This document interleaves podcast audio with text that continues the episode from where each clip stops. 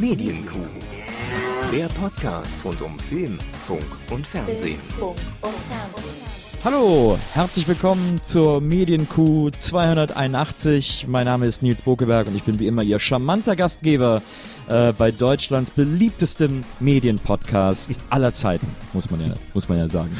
Und äh, ich rede hier nicht alleine, sondern an meiner Seite ist der nicht minder charmante äh, und nicht minder kompetente, äh, vielleicht nicht ganz so gut aussehende Ach. Kevin Körber.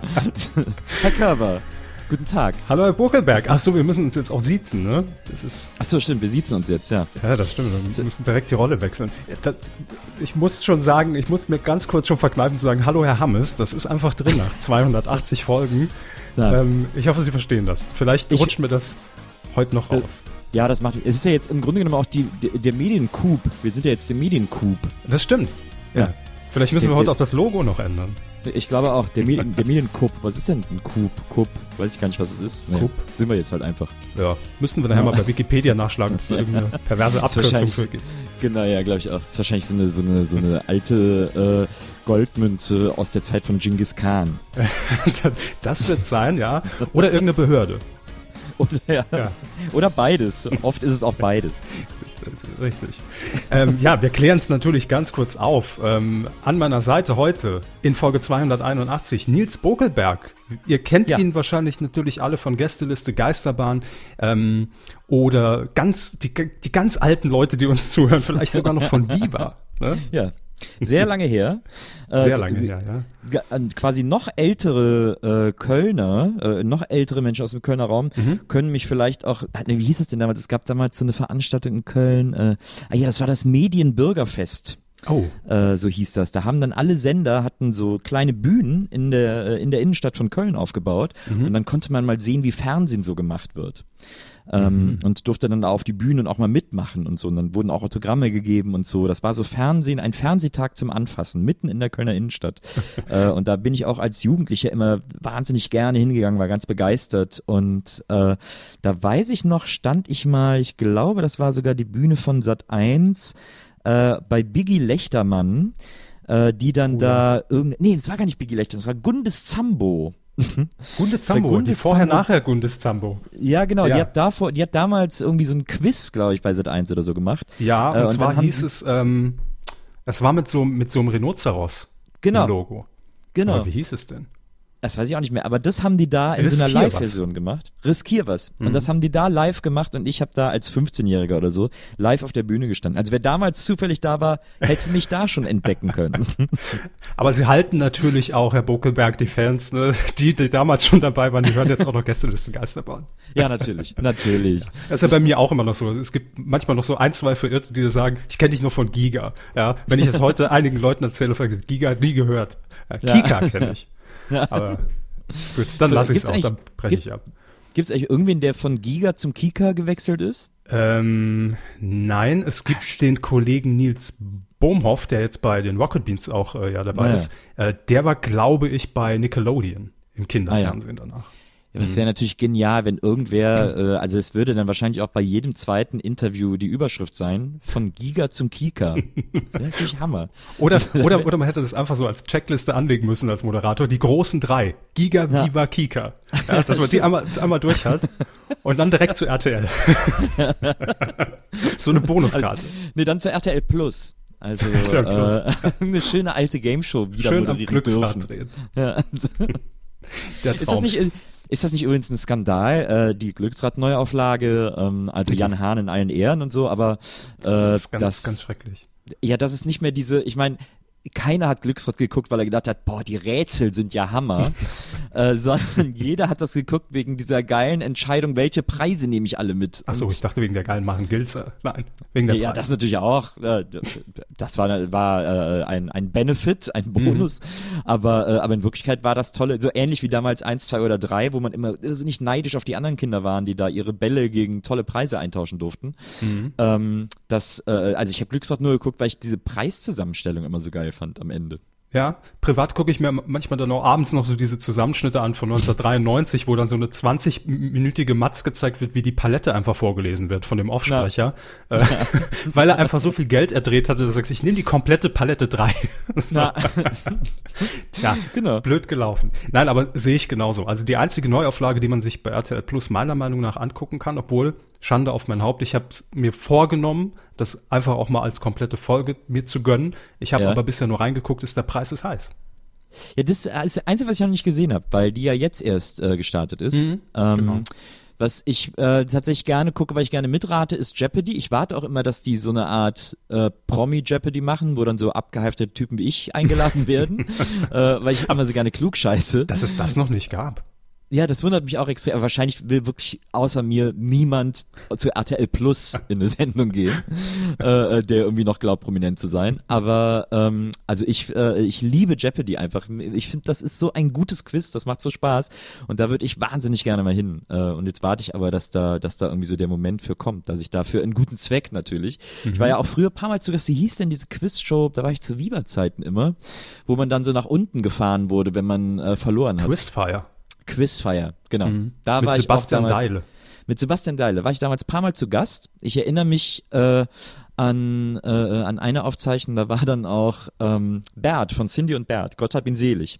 Mhm. Und äh, wir saßen, wir hatten eine Garderobe zusammen ich war ja noch einiges jünger und äh, der hat mir wirklich extrem viel erzählt. Aber was die ganze Zeit rauskam, war, dass er es wirklich schlimm findet, Schlager zu machen und dass er immer noch traurig ist, dass sie diesen Weg, den sie mit ihrer ersten Single gegangen sind, weil äh, die erste Single, Bert Single, war ja ein Black Sabbath Cover. Mhm. Ähm, äh, und er ist wahnsinnig traurig, dass sie diesen Weg nicht weitergehen konnten oder nicht weitergegangen sind. Weil dann mhm. immer wieder sonntags dran hat er gesagt, dann ging der ganze Rummel los und dann musste man das weiter bedienen.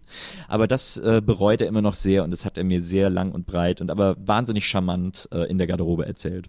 Tja, das ist ein harter Weg. Und dann steht man irgend, irgendwann bei der Eröffnung eines Möbelhauses ne, und muss zum, zu, auch 25 Jahre später noch den, den Song zum Besten geben. Das hat er jetzt das auch schon Gottschalk tragisch. gemacht. Das ist ja nicht mehr ehrenrührig. Das stimmt. Möbelhaus das stimmt. Wobei Gottschalk ja irgendwann mal gesagt hat in einem Interview, das hat er ja nur gemacht wegen eines Sponsorings für seine Radioshow, erstaunlicherweise. Und wenn die dann den Flug natürlich einfach über, über den Teich rüber bezahlen, dann lässt er sich da auch draufdrucken.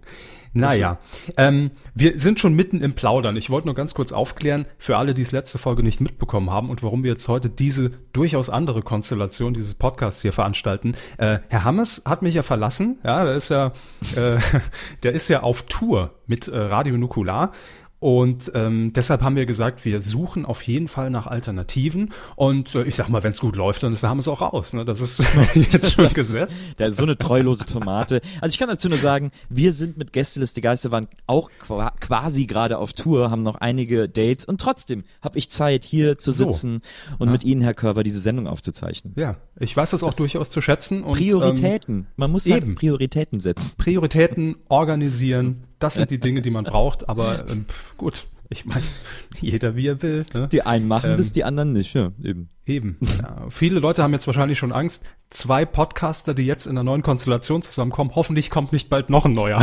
ja, ich sehe es schon. Ich sehe schon. Gott, so ein Retro-Podcast über alte Fernsehsendungen. Da muss ich noch ja. einhören.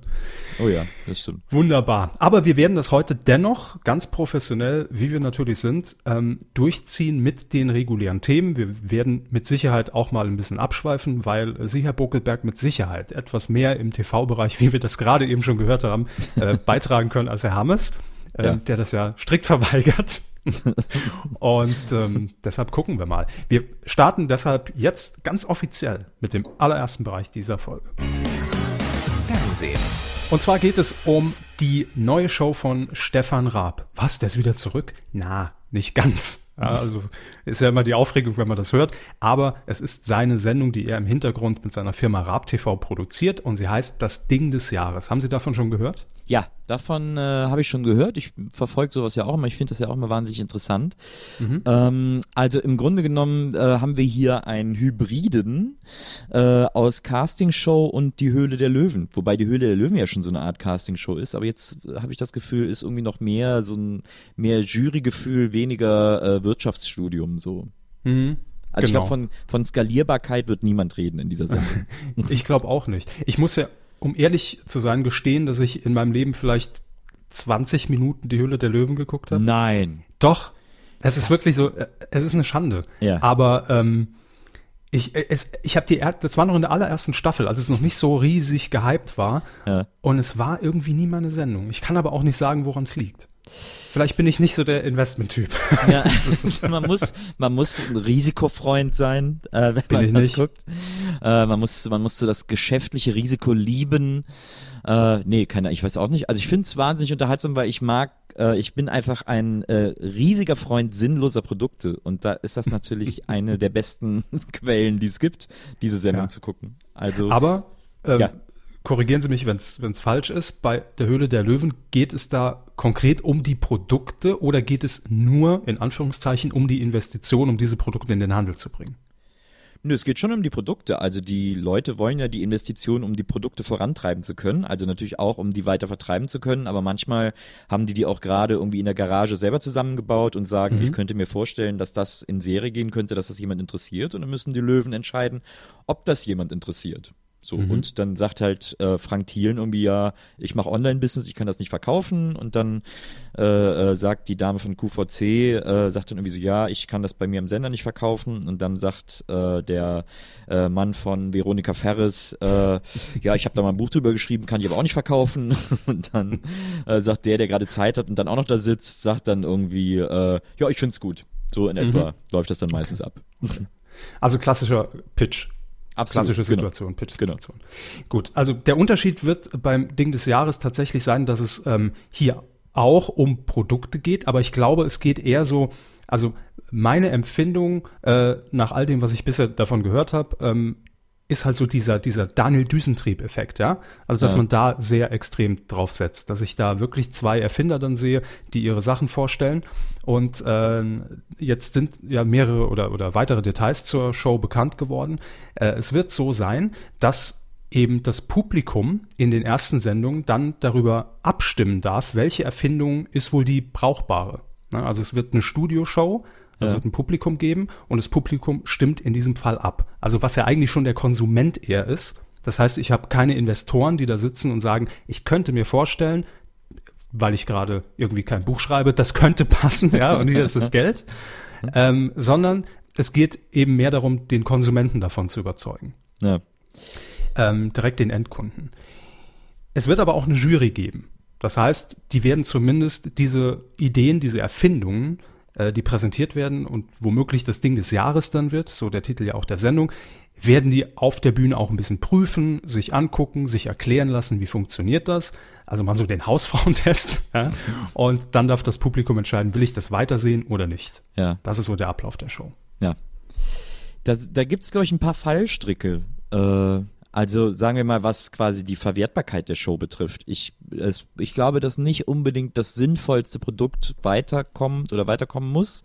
Da Mhm. spielt, glaube ich, auch viel die Sympathie eine Rolle mit dem Erfinder. Wenn er so ein kleiner hutzeliger Opa äh, was erfunden hat, dann denken wir auch, das ist aber süß, komm, das voten wir mal weiter. Und dann am Ende will keiner, der es gewotet hat, das auch kaufen. Und äh, dann hat man irgendwie äh, irgendeinen Quatsch im Regal stehen. Äh, das kann, glaube ich, passieren. Also ich, ich, ich glaube, dass man die Sendung in erster Linie guckt wegen so einem, wegen so einer Neugier und so einem Überraschungseffekt und so einem, so einer, ja, weil man da, weil man sich erwartet, dass man da irgendwie originelle Sachen gezeigt bekommt, äh, die vielleicht auch ein bisschen bekloppt sind. So, das ist, glaube ich, das, worauf man so hofft. Ähm, und äh, natürlich werden die dann in der, in der Produktion, in der Redaktion auch darauf achten, dass dazwischen halt immer wieder so sinnvolle Produkte sind. Sehr ähnlich wie das Supertalent, wo irgendwie auf drei, die halt langweilige Studiosänger sind, irgendwie ein Freak kommt, so in etwa. Ähm, so werden die das da wahrscheinlich auch machen. Ja, Äh, aber, Bestimmt. aber wer soll, aber andererseits ist dann natürlich auch wieder die Frage, gerade bei so Produkten, wer soll denn da für, für eine neue Hautcreme anrufen? So, das interessiert ja dann überhaupt. Also weil ich habe auch diesen Artikel gelesen äh, darüber ähm, auf DWDL und einer in der Jury, wir können ja auch mal über die Jury sprechen. Ja, ähm, einer in der Jury ist äh, heißt Hans-Jürgen Moog Mhm. und der ist, wenn ich das richtig gesehen habe, irgendwie der Chefeinkäufer von Rewe. genau, ähm, ja. Und der ist natürlich darauf bedacht, dass das was ist, was die in den Läden auch loswerden, weil der hat halt keinen Bock da äh, so eine, eine Eiermahlmaschine rumstehen zu haben äh, an Weihnachten oder so, sondern der will dann natürlich auch diese Creme haben. Aber ob das so dann so gewotet wird, da, ob die sich da nicht irgendwie ein Ei legen. Das, da habe ich so die Befürchtung. Also ich glaube, dass die Sendung gut laufen wird, aber die, Mhm. der Effekt der Sendung wird, glaube ich, nicht so praktisch. Das stimmt schon. Also ich habe ja so ein bisschen ähm, äh, die Hoffnung, dass das dadurch ausgebremst wird, dass man ja nicht den Fehler gemacht hat, wie äh, zum Beispiel bei der Millionärswahl einst, ja, dass man gesagt hat, das wird jetzt so ein interaktives Ding, dass jeder aus Deutschland quasi hier einen Millionär wählen kann, Ja. sondern dass man bewusst sagt, wir machen daraus jetzt erstmal, das sind ja Aufzeichnungen und das Publikum im Studio darf erstmal bestimmen. Also die Ja. treffen ja im Prinzip die Vorauswahl Ja. und es gibt dann ein Live-Finale und dann darf Deutschland quasi aus dieser Vorauswahl das Ding des Jahres wählen. Ah, verstehe. Und ich könnte mir vorstellen, dass es im Studio ist die Hemmschwelle ja dann auch geringer, jetzt für irgendwas total Schwachsinniges zu voten. Ich Ja. glaube, das wäre, da stimme ich Ihnen absolut zu, die Gefahr wesentlich größer, wenn ich an meinem iPad sitze, natürlich um 20.15 Uhr und sehe hier die Eierschellmaschine und dann, das will ich sehen im Rewe im, an Weihnachten, ja. Vote ich mal für. Ähm, und deshalb glaube ich, dass so dieser, dieser, das brauche ich Effekt oder warum ist da noch keiner drauf gekommen, in dem Moment überwiegen wird. Ja, Aber verstehe. natürlich hat es auch mit Sympathie und, und äh, Antipathie den, den Erfindern gegenüber zu tun. Ja. Absolut. Also wahrscheinlich, aber wenn, wenn quasi die Vorentscheidungen äh, im Studio aufgezeichnet sind und das Studiopublikum votet, dann kann man die natürlich auch, dann kann man ja sagen, okay, es gibt erst Pinkelpause, wenn ihr für dieses sinnvolle Produkt votet, sonst vorher geht hier keiner raus. Den nächsten Riegel gibt's erst wieder, genau. wenn Also- die Eierschellmaschine raus ist. Dieses, so ein Voting lässt sich ja dann ganz gut beeinflussen.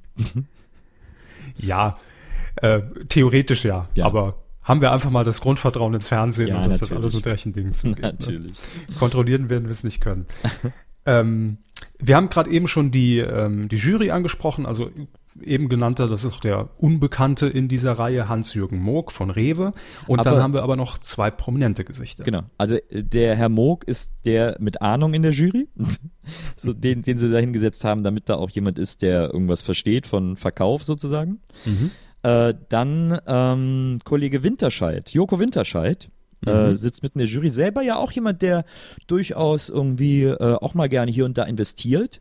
Äh, und Hört ich, man so, ne? ja, was ich so, aber was ich daran so mag bei, äh, bei Joko, abgesehen davon, dass er ein wahnsinnig netter äh, Kollege ist und, und ein guter Typ, äh, was ich bei dem so mag, bei diesen Investitionen von dem, also von denen, die ich mitbekommen habe, ich weiß jetzt auch nicht Mhm. alles, was der investiert, aber so zwei der Sachen kriegt man mit, die sind das sind irgendwie so, das sind auch so freakige Produkte. Also die Mhm. sind auch schräg und da weiß man, da denkt man auch so, und da habe ich, ich habe mich selber dabei erwischt. Ich meine, ich werde sehr, sehr oft und sehr lange vermutlich niemals in die Verlegenheit zu äh, kommen, zu überlegen, ob ich irgendwo investieren soll. Aber, ähm, aber der hat zum Beispiel mal in so ein, in so ein äh, Startup investiert, das hieß, glaube ich, My Butler oder so ähnlich. Mhm, und das genau. war so ein Telefon-Butler, wo man so den, Ja. also man konnte den, man konnte sich da registrieren und dann äh, per SMS irgendwie den so Arbeiten erledigen Ja. lassen. Und das habe ich auch gemacht. Ich habe mir dann auch von dem Friseurtermin machen lassen. Das hat auch wunderbar geklappt. Das war super weird.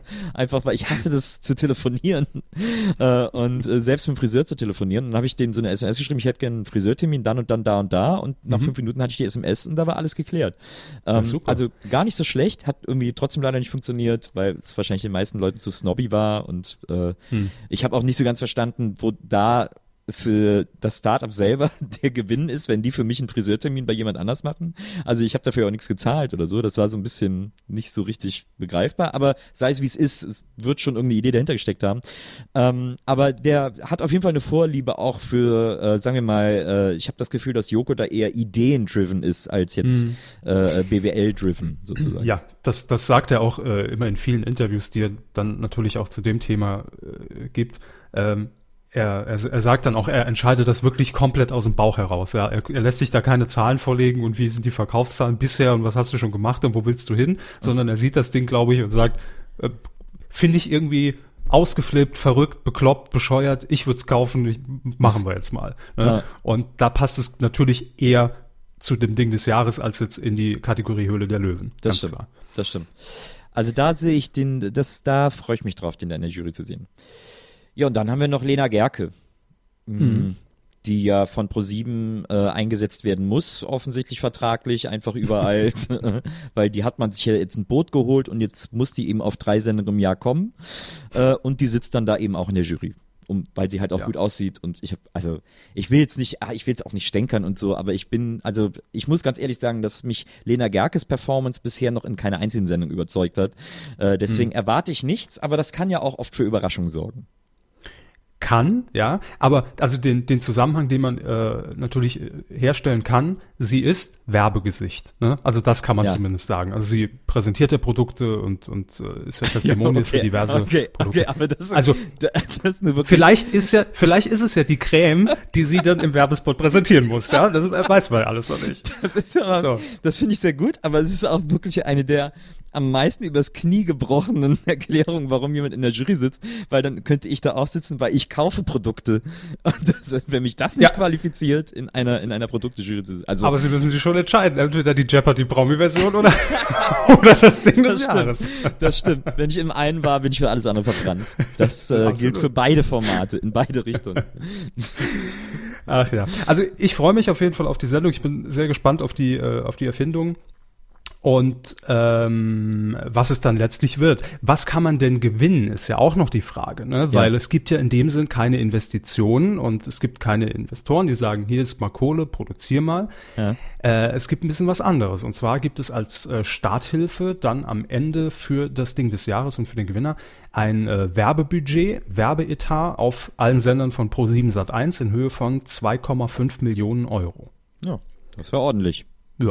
Da und ich sag mal, wenn da jemand von Rewe drin sitzt, ne, da Ja. sind ja die Wege vielleicht in Rewe auch recht kurz, was das Wahrscheinlich. Wahrscheinlich. Ich meine, für so ein Werbebudget kann man dann natürlich entscheiden, schalte ich jetzt anderthalb Spots in der Primetime oder baller ich einfach für die nächsten drei Monate die 3 Uhr Nachtsschiene zu. Nur Oder mit meinen einfach- Spots. Oder einfach einen Tag bei Sat1 Gold. Sowas. Ne? Also, sagt einfach Genau. komplett 24 Stunden Dauerwerbesendung. Der große Cremetag auf Sat 1 Gold. Na klar. Die Eierschneidemaschine. Der große. Eierschneidenmaschinentag auf Sat 1 Gold. Präsentiert von, äh, Schäber. ja, So. sehr gut. Ein Fest für Katzen. Also wir sehen, wir haben schon einige Ideen, was danach passieren könnte, aber ähm, ich bin wirklich gespannt, ob das klappt. Also ob man das Produkt dann auch gut platzieren kann und ob das ein Verkaufsschlager wird. Äh, Ja. Also das ich bin, äh, wird sicher interessant. Ich bin ja guter Dinge. Ich bin ehrlich gesagt guter Dinge. Äh, was Raab anpackt, hat ja äh, fast immer Hand und Fuß. Also der, man hat nicht das Gefühl, dass die Shows von dem leichtsinnig organisiert sind, obwohl sie immer eine Leichtigkeit haben. Äh, Aber meistens sind die, äh, sind die tatsächlich schön durchdacht, äh, in ihren Konzepten zumindest. Und meistens äh, funktioniert die Übertragung auch dann äh, vom, vom Papierkonzept irgendwie auf dem Bildschirm. Also da, da bin ich erstmal relativ beruhigt. Wie gesagt, ich freue mich auch auf, auf Joko und so. Moderiert wird's ja von Janine Ullmann. Genau, also Ähm, wäre noch die zweite Frau. Genau, ehemals Janine Reinhardt bis zu ihrer Hochzeit. Auch eine tolle Moderatorin, die ist ja auch wahnsinnig charmant und so. Also die, der Mhm. mag ich auch immer gerne zugucken. Ähm, deswegen, ich bin da eigentlich tatsächlich ganz guter Dinge. Ähm, dass das nicht, was ich bei Ra-Produktionen immer mochte, ist, dass die das immer vermieden haben, jetzt zu sehr auf so eine Pathoskeule zu hauen. Wenn man sich die gleiche Sendung bei RTL vorstellen würde, dann äh, würden ja äh, acht der zehn Erfinder, die an dem Abend vorgestellt werden, auch noch so persönlich porträtiert, wie die so zu Hause aus der Haustür rausgehen und äh, erzählen dann im Park unter einem Baum noch ihre Schicksalsgeschichte, äh, weil meine Mutter hat mir immer verboten, Sachen zu erfinden und so. Äh, so heute bin ich endlich frei so, keine Ahnung, irgendwie sowas. Und Ich habe äh, Erfindungssucht. Ich muss, muss ständig Dinge erfinden, ich bis bin ich wund bin. meine Frau ist total sauer, weil ich anderen Sachen erfinde. ähm, nee, also so wäre das ja dann da und, das, und da, von diesem Verdacht, das so zu machen, ist Raab ja relativ frei. Äh, deswegen glaube ich schon, dass das eine unterhaltsame Kiste wird äh, und dass das, dass das eine spannende Sendung werden kann. Deswegen bin ich da äh, äh, relativ beruhigt, was den Unterhaltungswert der Sendung betrifft.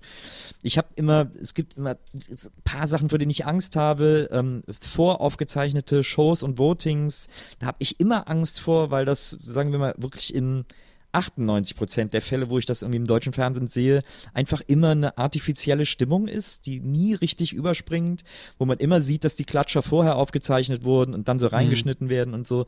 Da habe ich immer so ein bisschen Angst vor. Da vielleicht ist das da ja nicht so. Äh, wär- wäre mir zu wünschen, aber ich halte das für so eine gängige Fernsehpraxis, dass das da wohl auch gemacht wird und dann kommt es auf den Cutter oder was auch immer. Also das ist immer so ein bisschen meine, meine Angst bei sowas. Aber bei Live-Shows ist es ja dann eh anders. Ähm, und, Und man muss ja auch sagen, wenn Stefan Raab als Produzent dahinter steht und er letztlich auch das Ding, das Ding, haha, äh, in, in der Abnahme irgendwie sieht, ne, Ja. dann ich hoffe einfach mal auf, auf, auf genau die Tatsache, dass er dann Ja. das auch steuert und sagt, nee, wir Genau. wollen hier schon eine reale Sendung. Genau, Also, genau, das glaube ich die auch. auch wirklich echt wirkt. Das glaube ich auch. Und deswegen äh, bin ich, bin ich, also freue ich mich drauf. Freue ich mich drauf, das zu sehen. Bin ich sehr gespannt.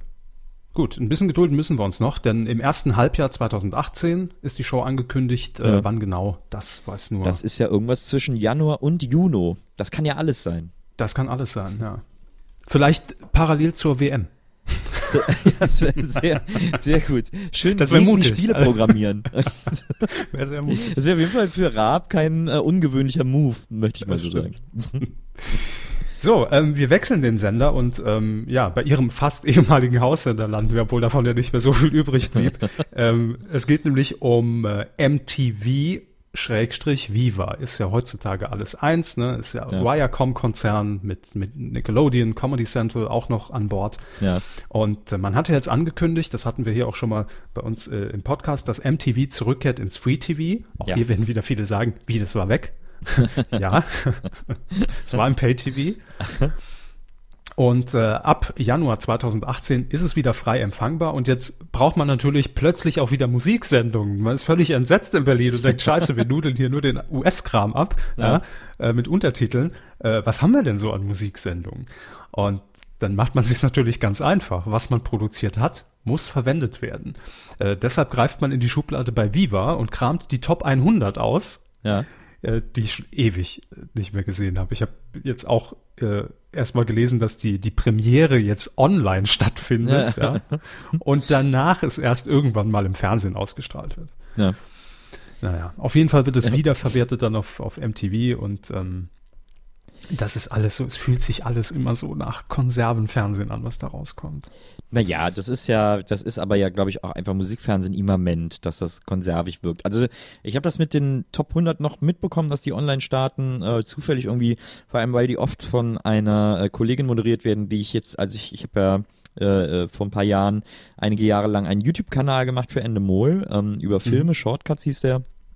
Und da gab es eine Kollegin, ich glaube, die war gar nicht bei, äh, bei diesen äh, Endemol-Sendern dabei, ähm, aber die, äh, oder Kanälen, ähm, aber die habe ich öfters getroffen dann auf irgendwelchen YouTube-Veranstaltungen und die moderiert die äh, Top 100 auf Viva. Ähm, und da Macht ich das Jan Köppen noch? Nee, nee, also ich Nee, glaube ne? nicht. Ich glaube, der macht das nicht mehr. Also das ist ja echt noch lange gemacht. Ja, Ähm, ich glaube, bis wirklich vor einem Jahr habe ich den da gefühlt noch gesehen. Ja. Das war jetzt zum Schluss auch gar kein Studio mehr. Es war irgendwie nur noch so eine Abstellkammer irgendwo im, im irgendein Büro umgebaut. äh, also mit so einem Handy, im Handy gefilmt. ja, und so einer Winkekatze da vorne und hinten Ja, das ja. Viva-Logo an die Wand. Also überhaupt keine Tiefe im Raum. Das Nee, ganz- also auch, auch im. Inhalt nicht. Ja, das hat's, das hat's ja wieder gepasst. Man hat das Konzept angepasst an, Ja. an den Inhalt. Ich muss jetzt mal, ich gucke jetzt mal kurz nach, wie die, was hier auf der Seite steht. Ach so, das ist gar nicht die Sendung. Das ist ja auch verwirrend hier alles. Viva Top 100 die Show. Aber jetzt muss ich mal gucken. Man muss, man muss sagen, bis, bis zuletzt äh, wurde die eigentlich noch relativ prominent moderiert, als man das noch äh, im Studio, in, auch wenn es nur Greenbox war, Ja. äh, gemacht hat.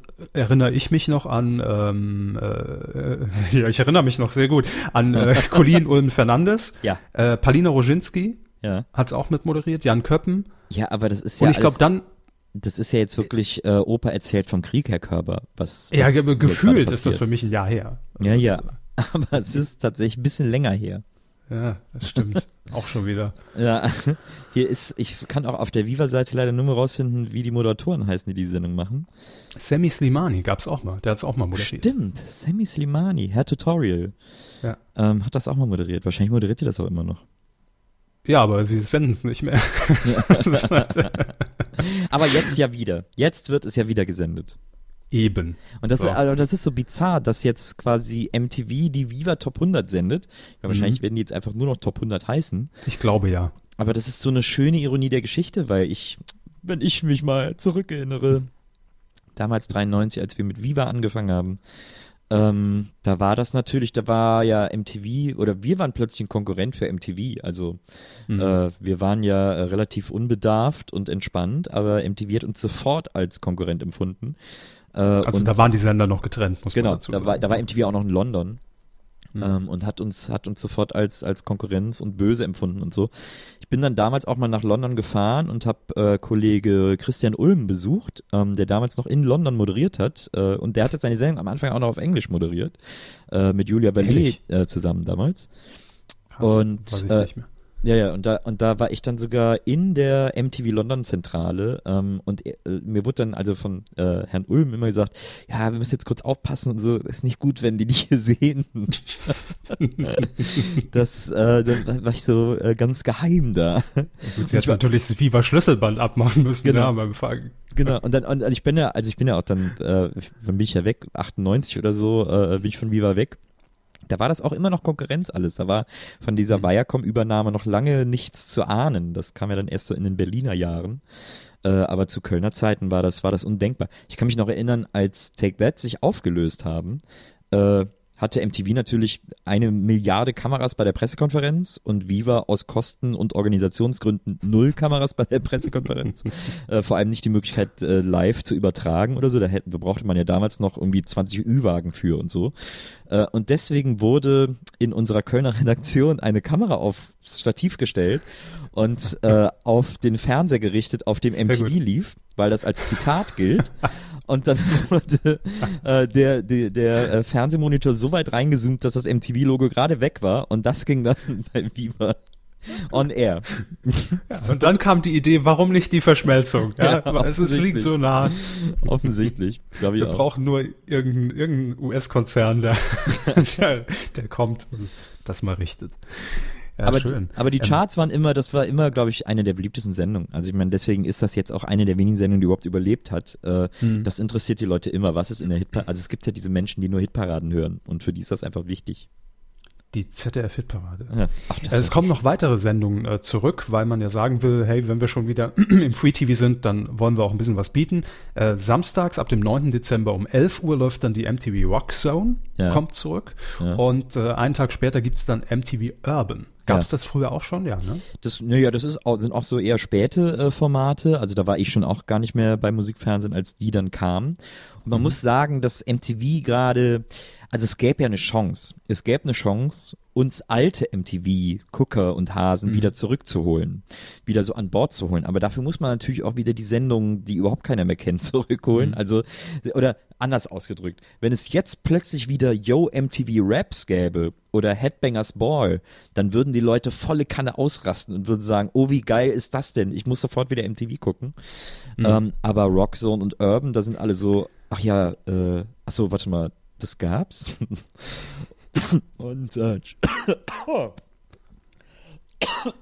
verschluckt. Passiert. Allergisch gegen MTV. Ich war zu gehässig. Ich, ich sehe die Schlagzeilen. Ja, das ja. War fällt, fällt direkt drauf zurück. Karma. Sollte gar nicht so gehässig sein. Aber äh, der, der MTV-Gott hat mir gerade die Kehle zugeschnürt. Nee, also. Der MTV-Gott. Also das, Dieter das, Gorni war der Viva-Gott? ja. Die, ein Freund von mir aus München sagt immer, wenn, äh, wenn wir Leute kennenlernen äh, und die zu mir sagen, äh, ich kenne dich doch irgendwoher, dann sagt er immer, ja, der hat damals mit Dieter Gorni zusammen Viva gegründet. ja.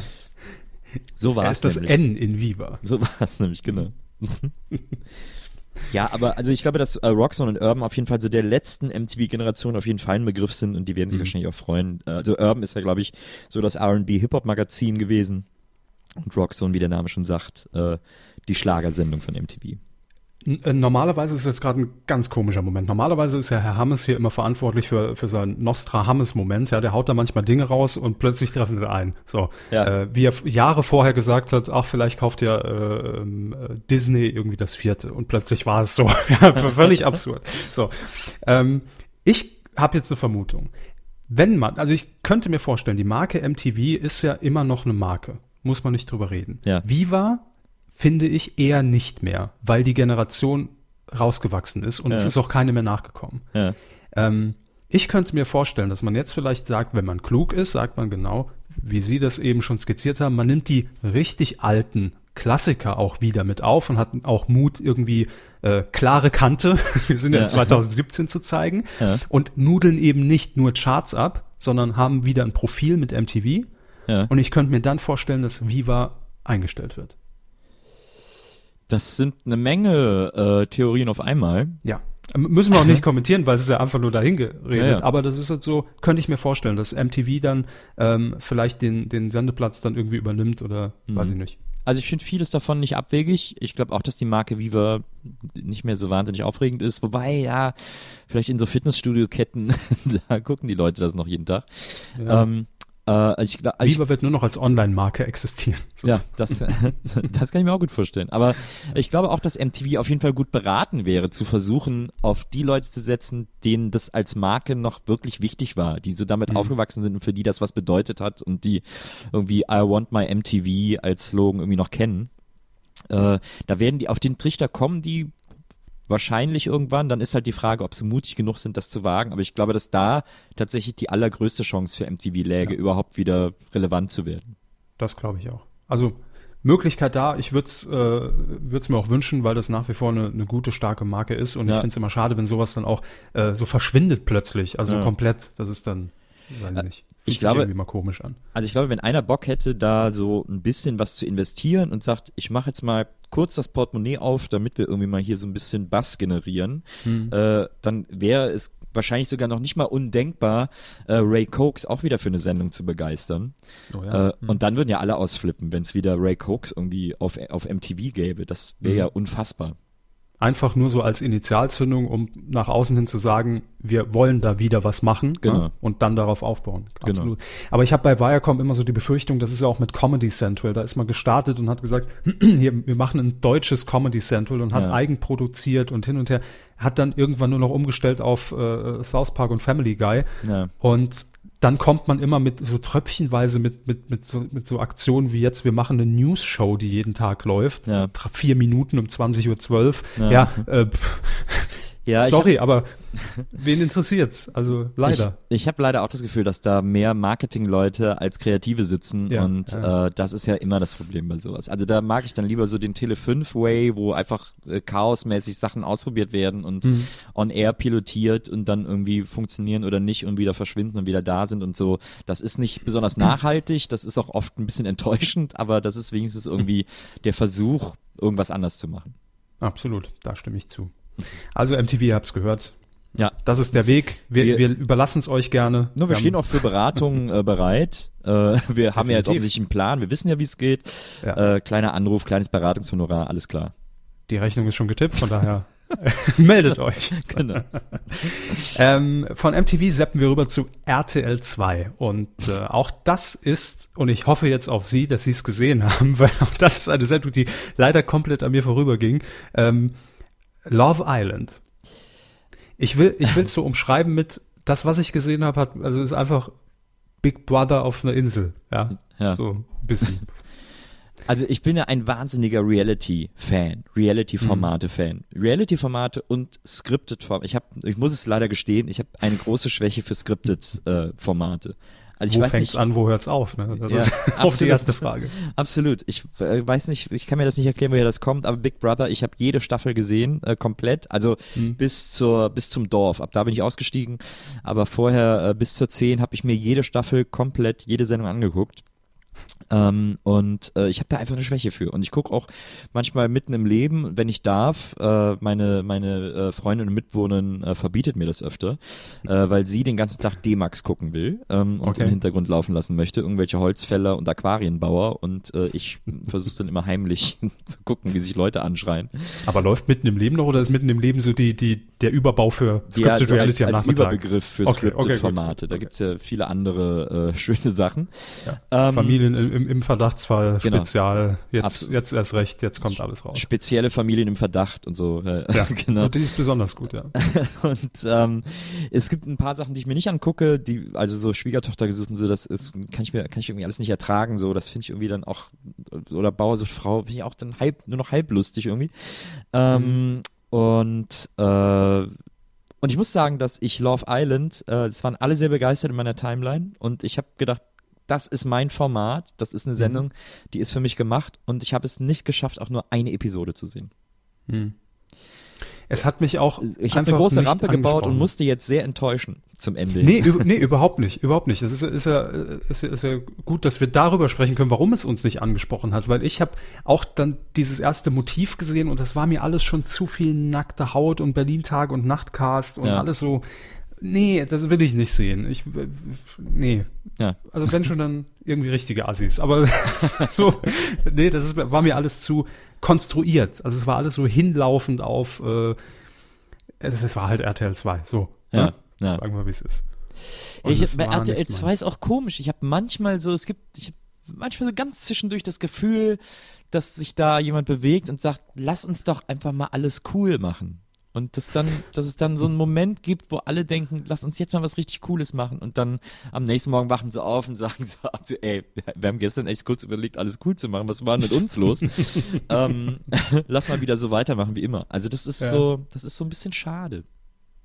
Ja, das ist irgendwie, also es ist immer noch so dieser, dieses alte Klischee, ne? RTL Ja. 2, äh, willkommen bei den Titten, das ist ja immer noch irgendwie so drin, Ja. auch in der DNA von RTL 2 und sie kehren aber, wie Sie es gerade richtig gesagt haben, immer wieder dahin auch zurück. Ja. Also dann macht man mal so einen Schlenker und sagt, wir werden jetzt mal seriös, wir versuchen, also Ja. in Anführungszeichen, Ja. äh, und dann kommt wieder sowas. Also mich hat's auch nicht angesprochen, aber für RTL 2 war es durchaus ein Erfolg. Es waren durchschnittlich 5,9% Marktanteil, Ja. 14 bis 49 Jahre, was für RTL 2 super ist. Ja. Und dementsprechend war auch nicht verwunderlich, dass jetzt vermeldet wurde, hey, 2018, Herr Buckelberg, Herr Körber, gibt's noch eine Staffel? Guck doch mal rein. Ja. Ja? Ich Für glaub, uns beide. Für uns beide. Absolut, ja. Ja. Man will jetzt die Leute erreichen, die nicht eingeschaltet haben. Ja, das, ich meine, das, ich glaube, das war jetzt, das hat ja auch irgendwie ganz gut Aufmerksamkeit generiert. Auf meine Twitter-Timeline war immer voll damit irgendwie. Jeden äh, Tag auf Bild.de, wo ich mich auch gefragt habe, was, was, was, ist denn da passiert? Also, Ja. es sind keine Promis drin und ja, wenn man sowas schlau in so einem, in so einem Loch platziert, dann äh, kriegt das eben auch genug Aufmerksamkeit. Ist schon, Mhm. also platziert war es gut. Ist nicht, ist nicht dumm hinprogrammiert, aber äh, ja. Aber war so eine Sendung, wo ich vorher, als ich das gelesen habe und, und wir hier auch drüber gesprochen haben, meine Hand für ins Feuer gelegt hätte, dass das total floppt. Das stimmt, hätte ich wahrscheinlich auch. Ja. Ja, das, Das man, man hat ja immer so ein Gefühl, dass äh, umgekehrt genauso. Man sagt, das ist pff, das, das nächste große Ding, auf das alle warten und am nächsten Morgen, ja, 4%. Danke. Ja, ja, Ähm, das stimmt. spannend wird's auch mit der nächsten Sendung. Ob das ein großes Ding wird oder nicht. Bushi versus Köppen. Ah ja. Das ähm, wird jetzt bei RTL seine Premiere feiern. Das hatten wir auch hier schon mal kurz angerissen. Äh, ich will mal sagen, der Weg zum Duell um die Welt, Joko gegen Klaas, ist jetzt nicht ganz so weit ja, Ja. Bei, bei, bei der Umsetzung. Das stimmt. Ähm, es sind zwei andere Protagonisten, logischerweise läuft auf RTL, in diesem Fall Frank Buschmann und äh, Jan Köppen. Und die begeben sich eben auf Weltreisen, fliegen dafür äh, zum Beispiel in Folge 1 nach Japan und müssen sich mit anderen, das ist der kleine Unterschied zum Duell um die Welt, mit anderen Promis, mit denen sie sich verbünden, Challenges bewältigen. Ja. So. Es gibt, glaube ich, auch keine Studiosituation sozusagen. Ne? Es ist alles äh, äh, Genau. vor Ort Ja, sozusagen. Ja, so habe ich es auch verstanden. Ja. ähm, läuft ab dem 29. November nicht, wie man vielleicht denken mag, an einem Samstag, sondern an einem Mittwoch um 20.15 Uhr. Und ich glaube, das könnte schon wieder ein guter Kniff sein, dass es funktionieren könnte.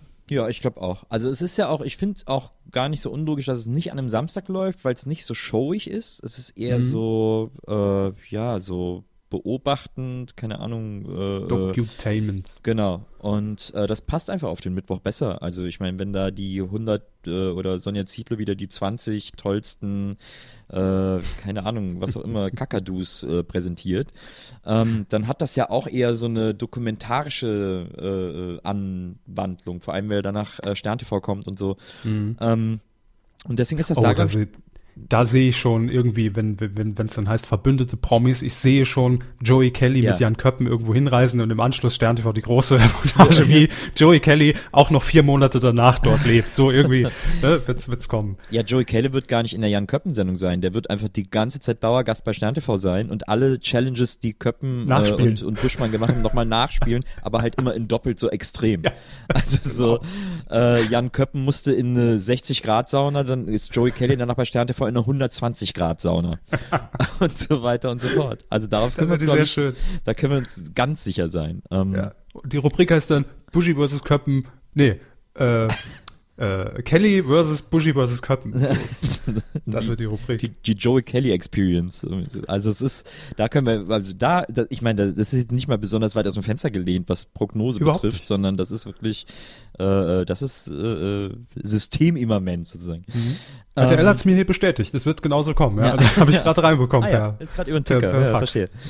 Ähm, ich glaube, dass das ganz, ich mag Jan Köppen einfach wahnsinnig gerne. Äh, Sehr, und ich ja. finde, dass diese, diese Chemie zwischen Bushi und Köppen, die ist ja tatsächlich auch ganz gut. Das hat man ja bei Ninja Warriors immer gesehen, Mhm. äh, dass die beiden da sich sehr ineinander verliebt haben und sehr gut zusammen funktionieren. Und ich mag die auch als Gegenpart, also der Bushi, der ja sehr lustig ist, aber trotzdem mir halt so ein bisschen steifer wirkt und so ein bisschen äh, gesetzter sozusagen ähm, und so ein bisschen spießiger vielleicht gegen, äh, gegen Köppen, der manchmal so ein bisschen geistesabwesend wirkt, aber, äh, aber irgendwie halt jung und fresh und so ein bisschen crazy ist. Aber das Ähm, sind noch die Nachwirkungen aus der Greenbox von den Viva-Charts. Ja, glaube ich auch. da, da, war auch gerade frisch gestrichen und die Dämpfe irgendwie. Ähm, nee, Die also, grüne Hölle. Genau, das funktioniert, glaube ich, sehr gut. Also ich finde, die Chemie von denen war, war bei als Kommentatoren bei den Ninja Boys schon super. Deswegen kann ich mir das für die Sendung super vorstellen, dass das so als Team gut funktioniert. Dass das jetzt natürlich so ein totales Duell um die Weltgefühl hat. Klar, ich meine, die beiden werden gesagt haben, was sollen wir zusammen machen? Und dann, ach komm, lass ein bisschen reisen, ist doch cool und so. Äh, äh, und das wird wahrscheinlich auch weitaus harmloser als Duell um die Welt, auch in den Challenges sein. Also da gehe ich mal von aus. Ja, wir haben, wir haben ja hier ein Beispiel ähm, aus Japan. Da sind die Challenges unter anderem Sumo-Ringen, Ja. Karaoke und Ja. traditionelle Schneeballschlacht. Genau. Also Schneeballschlacht-Wettkampf. Da äh, haben wir jetzt schon alle wahnsinnig Angst um die beiden. Werden sie die Karaoke überleben? Wahrscheinlich Ähm, nicht. wahrscheinlich Joey Kelly nicht. macht dann Karaoke, während er sich mit Sumo-Ringern äh, in der Schneeballschlacht stellt. Das vielleicht, dass er das, Absolut. die Challenges In- hintereinander oder gleichzeitig absolviert. In 5000 Meter Höhe. Ohne Atemgerät. Joggend, ohne Atemgerät. Singt er alle Hits der Kelly Family. Ähm, das glaube ich auch. Ähm, aber, äh, also ich glaube, das wird ganz, das kann ganz charmant werden. Ich glaube, es wird nicht aufregend, ehrlich gesagt, äh, aber ich glaube, es wird sehr, sehr charmant. So. So ein Ich bisschen so auch. der, der harmlose, die harmlose kleine Schwester vom, vom Duell um die Welt. Ja. Und ich bin auch davon überzeugt, dass ähm, auch die Bilder entsprechend aussehen werden, denn Fun Fact, produziert wird das Ganze von Endemol Shine. Ja, da sind wir ja dann wieder ja in der auch- Familie. Eben. genau. ähm, da hat man sich irgendwie im eigenen Pool ein bisschen bedient und so. Also das, ich habe gar keinen Zweifel, dass das ein Format ist, das funktioniert. Und ich meine, äh, dass dann auf dem Sendeplatz nicht die 20 besten ähm, äh, Schuhputzmittel kommt, ist ja vielleicht auch eine ganz schöne Sache. Eben, bisschen Abwechslung am Mittwoch schadet nicht. So, wir bleiben in der Sendergruppe und ähm, gehen zu Vox. Da sind wir ja, bleiben wir ja in Köln. Ja. Es äh, wird bei Vox eine neue Sendung geben und das ist eigentlich, folgt diese Sendung dem, der, der DNA von Vox. Also für, mi- für mich, ich definiere Voxe immer noch so aus den, aus den 90ern, wie es mal angefangen hat, ist für mich immer äh, Garten, Auto, Fressen. Das sind so für mich die Vox-Themen, Ja. ja. die immer, immer so bedient werden. Und Reisen, war auch immer ein großes. Vox-Thema. Ja, stimmt. Und äh, da bleibt man jetzt auch wieder oder geht wieder dahin zurück. Man wird nämlich eine YouTuberin verpfli äh, verpflichten, die eine eigene Sendung bei Vox bekommen wird mit dem Namen Sally Buckt. Ja, Ja, der Trend ist jetzt auch bei Vox angekommen. Äh, 2000 Jahre später. Ja. 2000 Jahre später, Mhm. äh, nachdem Sally mit Sallys Welt über eine Million YouTube-Abonnenten gesammelt hat und das da schon ewig macht, hat man jetzt gesagt, wir, wir brauchen mal was Neues, was Frisches. Holt mal so eine YouTuberin zu uns und die soll jetzt mal äh, hier die jungen Leute ranziehen. Ja. Äh, sonntags um 15 Uhr ist natürlich eine gute Zeit für so ein Backformat. Absolut. Das passt schon mal. ja. Aber ähm, Wenn der Ja, Kater am größten ist, sozusagen. Wenn der Kater am größten ist, ja, ab 26. November. Ähm, aber es ist natürlich, muss man auch sagen, vom Titel her äh, sehr, sehr stark angelehnt an Eni Und Backt. eh nie backt, genau. Ja, bei Six. Ja. Aber Ja, ich weiß nicht, ob, ob, ob, ob hm, funktioniert das? Also ich, ich habe immer meine, meine Skepsis, wenn man YouTuber in die Fernsehwelt hieft, weil wenn man es, nee, ich formuliere es anders, wenn man es nicht mit dem Hintergrund macht, dass das uns jetzt die jungen Leute bringt, und zwar scharenweise, und zwar alle Millionen Abonnenten, die auf diesem YouTube-Kanal sind, gucken auch diese Sendung mindestens, Ja. dann kann es ganz charmant werden, aber wenn das so gezwungen rein in, in, reingepresst wird, ja, Ja. dann finde ich es immer schlimm. Naja, also sagen wir erstmal so, die Erwartungen von Vox auf dem Sonntagnachmittag um 15 Uhr können ja erstmal nicht so wahnsinnig groß sein. Ist ja jetzt nicht so, als wenn das der Knaller Sendeplatz wäre. Naja, für Vox schon, weil für Vox kommt ja danach immer diese, ich weiß nicht, in, in, in welchem Wechsel, diese ganze Schiene mit Automobilgedöns, Ja, ja, ja. Äh, dann diese Schrottlauben-Traumautokiste Stimmt, ja, stimmt. und, Panayota, äh, oder ja. ab ins Beet. Das ist ja, schon eine kleine Access Primetime, die sie da aufgebaut haben am Sonntag. Deshalb könnte das natürlich der Versuch sein, dass es einleitend wird, bereits um 15 Uhr, nicht erst um 16 Uhr. Als Lead-In sozusagen. Als Lead-In. Ja, ja verstehe. Äh, stimmt, da kann durchaus was dran sein. Ähm, ja, ich glaube, das wird auf so einer, auf so einer mittelguten Quote auch okay funktionieren. Also ich glaube, es ist einfach, wird einfach keine wahnsinnig teure Produktion sein. Ähm, und ich glaube, am, am Ende rechnet sich das. So eine okay aussehende, äh, nicht zu teure Produktion mit einer, mit einer Moderatorin, die halt vor einer Kamera backen kann, die da vor einer Kamera backen zu lassen. Also, wa- also das ist ja, nur wirklich ich, vielleicht bin ich beim Thema Backen einfach raus. Du? Also ich meine, da ist wirklich, ich habe da, da habe ich also weder ein, beson ein besonderes Gefühl der Euphorie noch ein Ja, ja. äh, besonderes Gefühl des, des, des Pessimismus oder so. Das ist, ich finde, das ist wirklich so eine, so eine, so eine Situation von What could possibly go wrong irgendwie, weil Das stimmt. äh, äh, Oder wie ich immer so schön sage, dafür wurde ich schon sehr häufig gehasst. Ja, die Sendung tut jetzt auch niemandem weh. Ja. Das, stört mich das ist halt Bügeln, immer wie so, man so schön sagt. Genau, ja, das ist halt nett. Ja, wird Ja. sich niemand dran stören und wird kein Shitstorm geben. Ja. Wenn es irgendwie ein paar Prozent macht, sind alle glücklich. Stört nicht beim Backen. Ja, stört also nicht beim Backen. Nee. Ähm, ich, äh, das, ich halte das, die Besetzung schon, ich glaube, die macht das ganz gut. Also, weil die muss ja nichts moderieren, in dem Sinne, dass sie jetzt irgendwas Artfremdes plötzlich, äh, dass sie jetzt irgendwie äh, uns, uns wissenschaftliche Phänomene erklären muss oder so. Die macht ja das gleiche wie vorher, nur halt ein bisschen in einem bisschen helleren Studio. Äh, mit einer Kamera mehr. mit, So. mit einer Kamera mehr und vielleicht nicht ganz so vielen Jump Cuts. Äh, das ist ja nicht, das ist ja kein großer Bruch, glaube ich, für sie jetzt in der, in der, in der Arbeit. Und deswegen kann das durchaus gut funktionieren. Die wird jetzt natürlich nicht die ganzen Abonnenten darüber holen, weil die meisten von denen sagen, was ist ein Fernsehen? Äh, aber selbst, ich glaube, für die Leute, die sie gar nicht kennen von dem YouTube-Kanal, die werden sagen, ach, guck mal, so ein junges Mädchen, die gerne backt, ist doch nett. Das können wir irgendwie am Sonntagnachmittag zum, zum äh, Sonntagskaffee und Kuchen irgendwie mal gucken. Also deswegen, das ist, glaube ich, echt so ein Sure-Shot, den die da gemacht haben. ja, Irgendwie. ja glaube ich auch. Also nicht viel Risiko bei. Nee, Ja, liebes Vox. in der Programmfarbe bleiben. Ich finde, lustigerweise ist für mich ja Vox, äh, ich kann mich ja noch erinnern, wie Vox angefangen hat zu senden. Also wie Mhm. Vox an den Start ging. Und da war ja das Image, wir sind der schlaue Sender.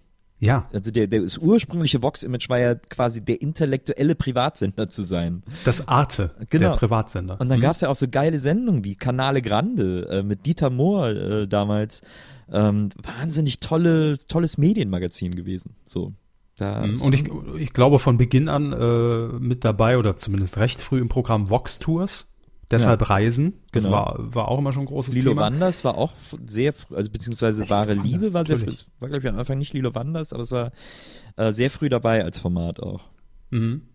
Ja, das war so dieses, dieses klassische Vox-Gefühl. Das hatte Genau. irgendwie so eine, war ganz anders. Also es war irgendwie kein richtiger Privatsender. Also erst als RTL dann mit eingesprungen ist und dann auch viel auf Serien und, und die klassischen Spielfilme, die man halt schon zehnmal gesehen Ja. hat, äh, dann weitergereicht wurden, dann hat sich dieses Gefühl entwickelt. Aber ich habe, kann mich erinnern, Vox Sendestart habe ich damals noch über die Zimmerantenne, habe ich den verfolgt. Ja. Und äh, das war für mich auch so ein unsympathischer Kanal. Ich mochte den nicht. Das war irgendwie, nee, irgendwie auch dieses Logo am Anfang mit dieser Kugel, das war Ja. alles so zu düster und grau, habe ich das in Erinnerung. da ich so, was ist das denn? Ich habe Angst vor Vox. Das war, so, war meine Haltung als Kind. War ja noch ganz klein. Ja, ich fand das, ich fand das sofort super. Also ich war ja auch noch, wie alt war ich ja zwölf oder so, keine Ahnung, wann die in den Start gegangen sind. Aber ich fand es sofort super. Mich hat sofort überzeugt. Oh, die machen alles anders. Oh, wie cool und so. Also ich war damals natürlich auch wahnsinniger RTL Plus Fan. Äh, äh, also RTL Fan. Damals gab's ja nur RTL Plus. Aber äh, Vox fand ich auch direkt aufregend. Fand ich direkt irgendwie spannend. Wahrscheinlich einfach, weil es neu war und so. Äh, Das war ja damals, muss man ja sagen, ne? das war ja damals eine Sensation, neuer Sender. Ja, was absolut. ist was? ja. Wie soll ich das Absolut. denn machen? Fünf Sender, wo, wo soll ich denn da hinseppen? Verdammt. Genau. Totale Überforderung. Und dann haben die ja viele, und ich finde aber äh, bei diesem Sender erstaunlich, dass die über viele Jahre, also bis heute eigentlich auch immer wieder auch Sachen richtig gemacht haben, so, aber auf so eine coole Art irgendwie. Also dafür, dass das so ein kleiner Privatsender ist, ähm, Mhm.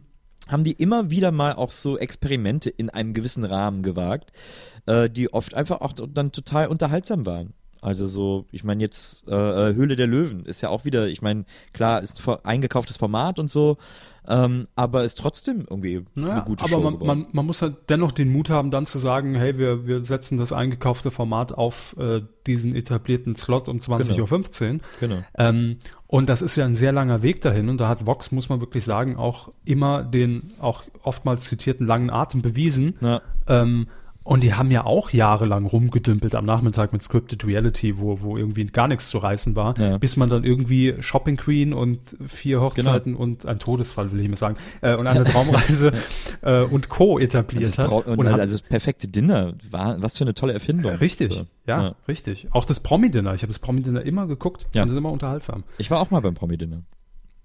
Mit wem? Mit wem waren, waren Sie dort? Äh, da habe ich noch in München studiert, äh, deswegen war das eine Münchner Ausgabe mit Mhm. äh, Michaela May, ähm, Thomas Fuchsberger, Gott hab ihn selig, ähm, Mhm. und äh, ach Mann, wieso die einzige, die ich schon vorher kannte, äh, aber deren Namen ich immer vergesse, ähm, die damals auch bei Viva 2 moderiert hat und bei Marienhof Darstellerin war. Ähm, und die eine Bei tolle, Viva 2. ja, äh, eine, eine wahnsinnig tolle und charmante Frau. Äh, und es ist so peinlich, dass ich jetzt nicht auf den Namen komme, aber die war auch Äh, ich, dabei. ich, ich, ich google das kurz. ja, Perfektes Promi-Dinner.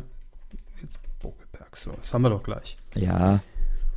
Ähm, wie haben Sie abgeschnitten, Herr Bogelberg? Äh, wir haben wie drei sieht's aus erst, um Ihre Kochkünste? Ich war einer von drei ersten Plätzen. oh. Äh, Thomas Fuchsberger Ni- ist Nicole leider Böttcher. Nicole Belzer-Böttcher, genau. Die Tochter von Böttcher, äh, genau. die Tochter von Grit Böttcher. Ja. Ähm, und ne, also eine so tolle und charmante Frau, äh, die ich eben auch durch, durch Viva-Zeiten schon kannte. Mhm. Ähm, und wir waren ein so unfassbar harmonisches Team und es war auch wirklich nichts abgesprochen oder so, aber wir haben uns einfach immer Höchstwertung gegeben, weil wir einfach so in Love miteinander waren. Das hat, glaube ich, die Producer auch so ein bisschen abgefuckt, weil die ja immer gerne haben, dass da auch ein bisschen was passiert. Und bei uns war immer so, oh, ich finde die so toll. Und äh, lustigerweise, das hat mir dann nachher der äh, Redakteur gesagt, ähm, worüber das Team extrem erstaunt war, äh, war, dass ich beim äh, täglichen Vorgespräch jede Wohnung zu 100% perfekt eingeschätzt habe, obwohl ich noch nie da gewesen bin. Das ist dann immer die Situation, da- dass man als, als Zuschauer natürlich denkt, ja, natürlich haben, die haben das doch danach gedreht, die kennen Ja, das doch. Ja, ja.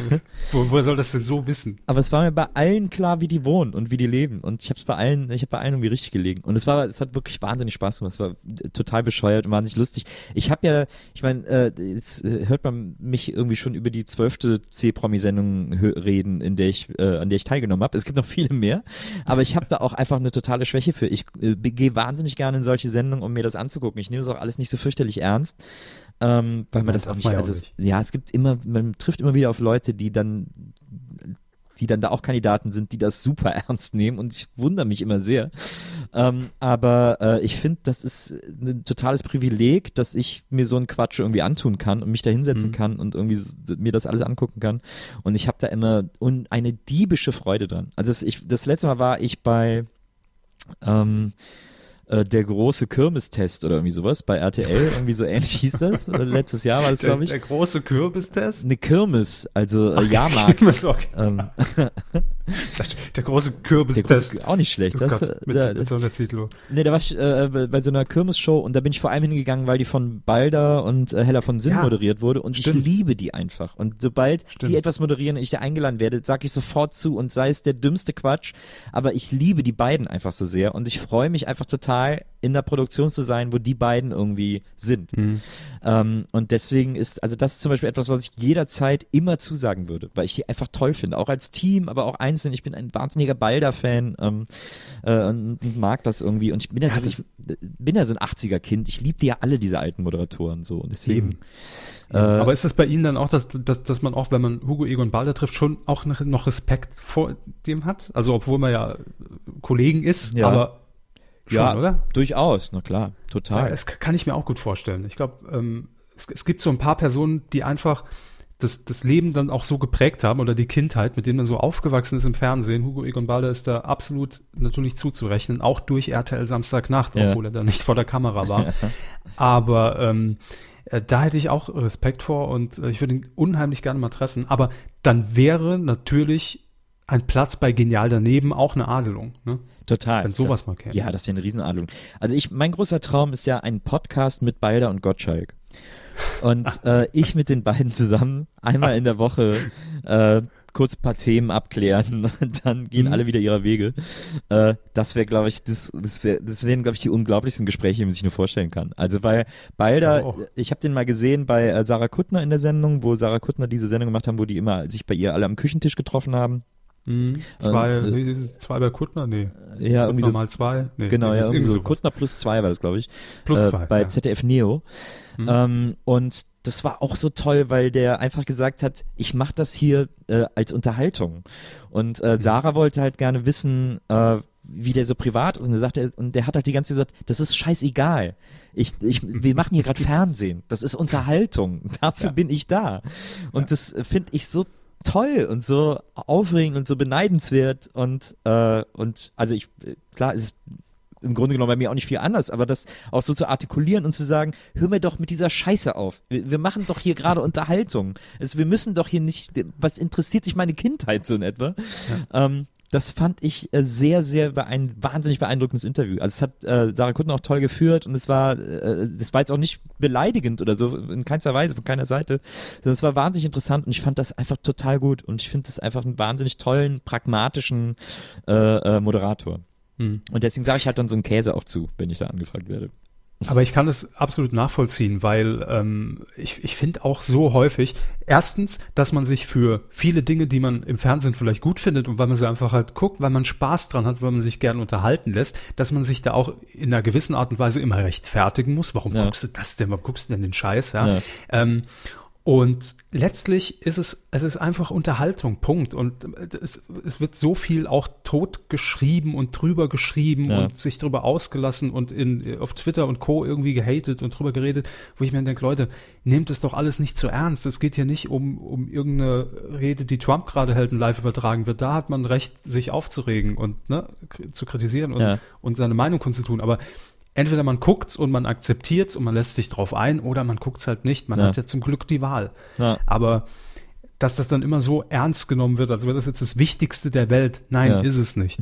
Es ist einfach nur eine dämliche Unterhaltungsshow, die einfach vielleicht auch Menschen von ihren Problemen ablenken soll, die ein bisschen aus dem Alltag einen rausholen soll. Und entweder man lässt sich drauf ein oder nicht. Aber äh, genauso ist es mit Gastgebern. Also Hugo Egon Balder gehört da mit Sicherheit dazu und ist halt Showmensch. Total, Punkt. total. Ja. Mein, mein lieber Freund Christian Ulm hat ja den Satz geprägt, wenn es unterhält, dann ist es Unterhaltung. Ja. ja. Simpel, aber das absolut. ist absolut richtig. Absolut. Gut, ähm, dann sind wir schon durch mit dem Fernsehbereich. Das ja. ja. Aber wir haben trotzdem, glaube ich, viel, äh, viel abgehakt, viele Insider, kleine Insider-Stories hier erfahren. Das ist schön. Hat sehr viel Spaß gemacht. Machen wir direkt weiter. Weidengeflüster. Jetzt, jetzt muss ich hier diese Hammes-Sachen übernehmen, ne? Ja, noch nicht ganz. Wir so. haben hier immer unser Weidengeflüster und ähm, es gibt ja auch immer Leute, völlig unverständlich, die sagen, wir finden das ganz gut, was ihr da macht. Ähm, ja. Wir lassen mal einen Euro da. Ja? Äh, über, über PayPal zum Beispiel funktioniert das ja. ja. Und äh, deshalb will ich noch ganz kurz die Leute hier vorlesen, die das auch in den letzten Wochen getan haben. Einer, der ist in der letzten Folge hinten runtergefallen. Ich habe es nicht vorgelesen, es tut mir furchtbar leid. War keine Absicht, nämlich Holger E. Die Anonymität ist gewahrt. Vielen Dank für die Unterstützung. äh, dann haben wir noch Martin K. Äh, schreibt hier nur bla bla bla, Lob, Lob und so weiter. Gut. ja, nach, nach 280 Folgen. Das ist auch ja, irgendwann was, alles Was gesagt. haben wir da noch? Ja, ja. Äh, Steffi M. hat auch noch gespendet. Vielen Dank, liebe Steffi. Äh, sie schreibt, hochgeschätzte Herren, seit etwa neun Monaten erhält mir die Medienkuh selbst dunkelste Stunden. Zum Beispiel beim Badputzen, Balkonpflanzen verschneiden, Tafelsilber polieren. Das finde ich interessant, weil normalerweise hört man ja immer bei Podcasts, ich höre das in der Bahn oder ja. während der Autobahnfahrt ja. oder zum Einpennen. Das stimmt. Aber Tafelsilber polieren? Äh. Vor allem, dass sie, dass sie auch sagt, seit neun Monaten. Also jetzt, ich habe jetzt, denke jetzt die ganze Zeit, dass sie irgendwie äh, ein Kind gebiert und mit, während der Zeugung das erste Mal die Medienkuh gehört hat oder so. Oh ist Gott. da irgendwie sowas? Nee, wahrscheinlich nicht. Dann hätte ich gern die Analyse, bei welchem Thema. Naked Attraction. Hm, jetzt habe ich Bock. So. Also vielen Dank für euren Support und ähm, ja, wenn ihr spenden möchtet, dann kennt ihr die Möglichkeiten auf mediencoup.de oben auf diesen kleinen Support-Button klicken und da steht alles, wie es funktioniert. So, und jetzt kommen wir zu dem Bereich, das Erbe des Dominik Hammers. Ja. Ja, es wird heute angetreten von Nils Bokelberg, nämlich beim Film. Endlich darf ich auch mal Charts machen. Ich durfte bei Viva, glaube ich, nie Charts machen. Ja, jetzt ist es soweit, aber bald vielleicht wieder, wenn MTV jetzt Ja, die werden mich sicher zurückholen Ja. und sagen, mach doch bitte die Charts. Da sagen sie natürlich, sorry, aber ich bin die ganze Woche durchgeblockt bei Jeopardy. Das war ich geile Idee. Ich war früher auch noch, mir ist noch eine andere Spielshow eingefallen, wo ich mal war. Äh, die kennt wahrscheinlich überhaupt keine mehr. XXO, Fritz und Co. Absolut, mit Fritz Egner, und zwar das Mit alte, äh, äh, ja, XXO-Spiel in Riesenboxen, ne, war das. Genau, Ja. das äh, in Amerika läuft das glaube ich immer noch eine ewige Show, die heißt ja da irgendwie Hollywood, weiß ich nicht wie. Mhm. Ähm, und das war aber auch immer eine wahnsinnig seltsame Sendung. Also da musste man auch gar nichts wissen, glaube ich. Da war echt, war man einfach Überhaupt diese ganzen, diese ganzen 90er Game-Shows, die so am Nachmittag dann liefen, äh, ja, war alles irgendwie, irgendwie, irgendwie sehr Das merkwürdig. Auch hier die. Gundis Tambo, Ris Riskierwas Geschichte. Alles merkwürdig. Naja, äh, kommen, wir, kommen wir lieber wieder zum, zum Kino. Yes. Ich äh, darf ja äh, Herrn Hammes vertreten und äh, es soll äh, um Kino gehen und erstmal äh, an dieser Stelle habe ich mir jetzt aus dem äh, Redaktionsplan abgeguckt, aber weiß ich natürlich auch, kommen natürlich die aktuellen Kinocharts. Absolut richtig. Ja. Und ich weiß gar nicht, äh, macht der Hammes die rückwärts oder? Ähm, äh, ich glaube, er setzt mal an, äh, ich penne da ja meistens schon, weil da ist der Part für mich gelaufen. ähm, er setzt aber, glaube ich, immer an Platz 5 an und äh, Ja, zählt das hoch. ist, mit dieser Tradition brechen wir. Oh. Ähm, ich fange bei Platz 10 an, weil das der einzige Film ist, den ich gesehen habe Mhm. aus der aktuellen besten Liste. Absolut auch. Platz 10 ist äh, Geostorm. Ähm, Geostorm, äh, äh, ein Film, ein, ich bin ein irrsinniger Katastrophenfilm-Fan. Deswegen äh, bin ich äh, in diesen Film mit meiner Freundin und meinen Schwiegerel Schwiegereltern in Spee äh, bei einem kleinen Wochenendurlaub gegangen. Mhm. Und ähm, ja, die Erde in einer nahen Zukunft wird von Wettersatelliten kontrolliert, weil das Klima gekippt ist und man muss durch Wettersatelliten alles so in Balance halten. Und dann kommt es natürlich, wie es kommen muss. Diese, diese Wettersatelliten werden von Terroristen gekapert, gehackt sozusagen, äh, und die dann damit die Weltgemeinschaft bedrohen und sagen irgendwie, ähm, ja, wir haben jetzt hier alles unter Kontrolle, äh, ihr macht jetzt, was wir wollen. Und Also im äh, Prinzip Amerika, Terminator im, im Weltall. im Grunde genommen, ja. Dann Skynet im kommt, Weltall. kommt natürlich Amerika und muss uns retten. So, also die USA. Amerika ist ja der ganze Kontinent. Ähm, und äh, ja, und da ist, äh, das war äh, unterhaltsam. Man muss es nicht im Kino gucken. ähm, aber, äh, aber wenn der mal im Fernsehen kommt, können sich alle freuen. Das ist ein, das ist ein guter Fernsehfilm. Mhm. So. Ist für, Äh. ist für mich jetzt auch so ein typischer, ähm, finde ich immer ganz spannend, wenn ein Kinofilm anläuft, dass man vorher schon einschätzen kann, auf welchem Sender der zu sehen sein wird. Oh ja, stimmt. Und bei dem Ja, ist es ganz klar. Das ist ein RTL. RTL-Sonntagabendfilm. Das richtig. ist ein RTL-Sonntagabendfilm, absolut. Der Vielleicht im Sommer, wenn es ein bisschen schwächer läuft bei den Sonntagabendfilmen, aber es ist ein Sonntagabendfilm. Mhm. Dann Ähm, wissen wir schon mal, wo er läuft. So, ihr könnt schon mal jetzt Genau. RTL eingeschaltet lassen bis. kann jetzt schon mal Showview programmieren. Oh ja. Ähm, so, dann Platz 9 haben wir Pokémon the Movie I Choose You. I don't know what happened there, but there is another Pokémon movie in the movie charts. äh, wie auch immer das passieren konnte. Dann äh, Platz 8 haben wir den kleinen Vampir, der jetzt wieder als Animationsfilm wiederbelebt wurde und auch wieder im Kino landet. Da habe ich Herrn Hammes noch, noch äh, gefragt, ist das Rüdiger der kleine Vampir? Ja, ne? Ja, Ja. ja. Äh, Rüdiger von Schlotterstein. Und äh, kleiner Fun Fact für die Leute, die so ungefähr in unserem Alter sind und sich noch an den kleinen Vampir erinnern können, weil sie den vielleicht vorgelesen bekommen haben oder als Kind die ersten zwei, drei Taschenbücher damals bei Roro Rotfuchs äh, vom kleinen Vampir selber gelesen haben. Äh, es gibt mittlerweile 20 Bände. Ich, hab, äh, ich weiß das zufällig, weil ich äh, meiner Tochter alle davon vorgelesen habe. Hm. Ähm, und diese, diese Serie ist extrem, äh, also als ich jung war, gab es drei oder vier Bände irgendwie und es war auch gar nicht so ersichtlich, ob das jetzt ewig so weitergehen würde. Mhm. Aber es gibt mittlerweile 20 Stück davon. Und es ist aber eine abgeschlossene Geschichte. Also der 20. ist auch wirklich das große Finale. Ah, okay, aber hat man dann irgendwie über die Jahre gesagt, äh, wir, wir, wir dichten da immer noch einen dazu und irgendwann kam es dann dazu, dass keine Ideen mehr da waren? Oder hat man, hat man auch neue Charaktere etabliert über die Zeit, weil äh, irgendwann das, der Stoff das ist ganz gewesen wäre? Das ist ganz interessant. Der, die werden so ein bisschen älter, ein bisschen pubertierender ähm, und es geht dann tatsächlich fast in so eine Twilight-artige, also jetzt ohne, jetzt nicht so romantisch oder so, aber so, dass es plötzlich ja, dass es plötzlich um so existenzielle Fragen geht und so. Und will ich ein Vampir werden oder nicht? Was bedeutet das für mein Leben? Was bedeutet der Tod und so? Mhm. Äh, also da, das geht schon fast in diese Richtung. Dann hört es halt irgendwann auf. Aber ich finde, dass gerade der letzte Band äh, sehr überraschend, ja, so eine, ja, so eine, so eine ja, so große philosophische, existenzielle Lebensgrundfragen stellt. Mhm. Also das hatte meine Tochter, ich weiß nicht, wann ich ihn vorgelesen habe, da war sie wahrscheinlich acht oder neun oder so. Das war jetzt auch irritierend, glaube ich, auch für sie. also ich meine, es kam jetzt auch nicht aus dem Nichts, sondern es ist, gibt tatsächlich über die letzten zehn Bände auch so eine Entwicklung dahin. Ähm, aber das ist ganz interessant. Also, und seitdem äh, ist sie sich auch sicher, Papa, ich will Vampir werden. Fest entschlossen. So in etwa. Äh, immer, also der schönste Gag, der tatsächlich auch in meiner Familie, äh, seit ich das als Kind irgendwie vorgelesen bekommen habe, bis heute als Gag äh, überlebt hat, ist äh, der Name des Parfüms aus dem kleinen Vampir, das ist nämlich Mufti Eleganti. Mufti Eleganti. Schon, Mufti Eleganti, ja, genau. Wenn das Harald Klögler um, hört, kommt er auf Ideen. Genau, ja. Was? So heißt doch alles bei mir. Nach der Bibel ähm. kommt jetzt Mufti Eleganti. Ja, bei ihm heißt es aber ja dann die Bibel. Möfti heißt es wahrscheinlich. Die, die Möfti Eleganti. aber das genau. war jetzt kein Scherz. Sie wissen, dass, dass äh, Herr, Herr Glöckler einen Bibelschuber in den Handel gebracht hat. Stimmt, ja, ja das habe ich gehört. Ja, das habe ich gehört.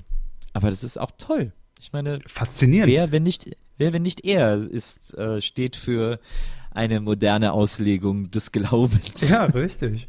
Und äh, ich frage mich, warum er noch nicht bei der Höhle der Löwen sitzt als Investor. Das frage ich mich auch. Aber das wird dann kommen, wenn die Höhle der Löwen äh, aus Versehen auf RTL 2 rutscht, weil, äh, weil Vox ein Jahr die Lizenzzahlung zu spät überweist. und dann RTL 2 sich schnell äh, die Formatrechte unter den Nagel reißt und dann die die Jury besetzt mit Glöckler, äh, den Geissens ähm, und diesem Currywurstkönig aus L.A. Oder Conny Reimann. Und Conny Reimann. Ja, auf jeden Fall darf der nicht fehlen. Und, Jür und Jürgen Milski. genau. Die Höhle um, des ähm, Glöckler. Die, die Höhle der Löwen. Mit 5 Schön. Ähm, auf Platz 7 haben wir Blade Runner 2049 äh, habe ich aufgrund einer sehr, sehr großen Ryan Gosling-Allergie leider noch nicht gesehen. Ähm, aber werde ich mir wahrscheinlich irgendwann antun. Ähm, Platz 6 haben wir Cars 3, Evolution. Auch äh, Cars 3, also wenn man die Cars-Filme gesehen hat, ich liebe ja die Pixar-Filme. Mhm. Ähm, Cars, schon der erste, ist echt, also muss man echt sagen, ist echt scheiße. Also einfach kein guter Film. Also kein guter Start, so eine Trilogie. Ja, man erträgt das kaum, wenn man über sechs Jahre alt ist. Irgendwie denkt man die ganze Zeit, ja, okay, come on, irgendwie, es tut echt so ein bisschen weh. Äh, aber ich habe irgendwann mal gelesen, dass das, das Cars der erfolgreichste Pixar-Film von allen ist, weil die einfach äh, ohne Ende Merch damit verkaufen. Mhm. Weil einfach die Verwertung von Cars so wertvoll ist, dass der Film erfolgreicher ist als alle anderen Pixar-Filme. So absurd das auch ist.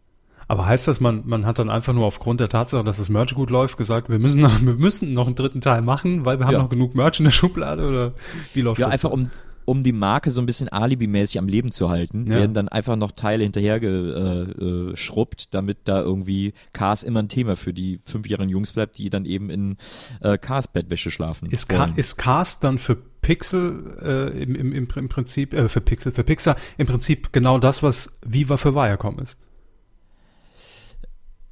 Uh, ich weiß nicht, nee, Viva ist ja keine Gelddruckmaschine für Viacom. Im Grunde genommen ist Aber es ist noch Cars, so ein bisschen Prestige. Ja. So. Ja, das am Leben Viva halten, ist ja eher so der, Viva ist ja für Viacom der betrunkene Onkel, den man durchschleppt. Ich dachte schon, der besoffene Elch. das hätte besser gepasst. Kennt auch keiner mehr Klingeltonwerbung. Wenn ich. Leuten erzähle irgendwie, äh, kennt niemand mehr. Wie klingelt, wie, Nee. wie man hat sich polyphone Klingeltöne, was ist das denn? Farblogos aufs Handy, was ist das für ein Scheiß? Gott, das war eine ganz schlimme Zeit. Das war Das war echt eine schlimme Zeit. unfassbar schlimm. Kann man, kann man sich gar nicht mehr vorstellen. Da wollen wir nicht hin zurück. Nee, da, nee da, da, will ich auch nicht hin zurück. Aber das war so die, die Zeit, in der es für mich angefangen hat, der Verfall des Musikfernsehens. Ich konnte es nicht mehr gucken, es ging nicht mehr. Ja, das stimmt. Ähm, dann auf Platz 5 haben wir S, die Stephen King-Verfilmung. Mhm. Überall fälschlicherweise als Remake äh, genannt, aber es ist ja kein Remake des Films, sondern es ist eine Neuverfilmung des Romans. Insofern eigentlich nicht wirklich ein Remake, sondern eine Neuverfilmung.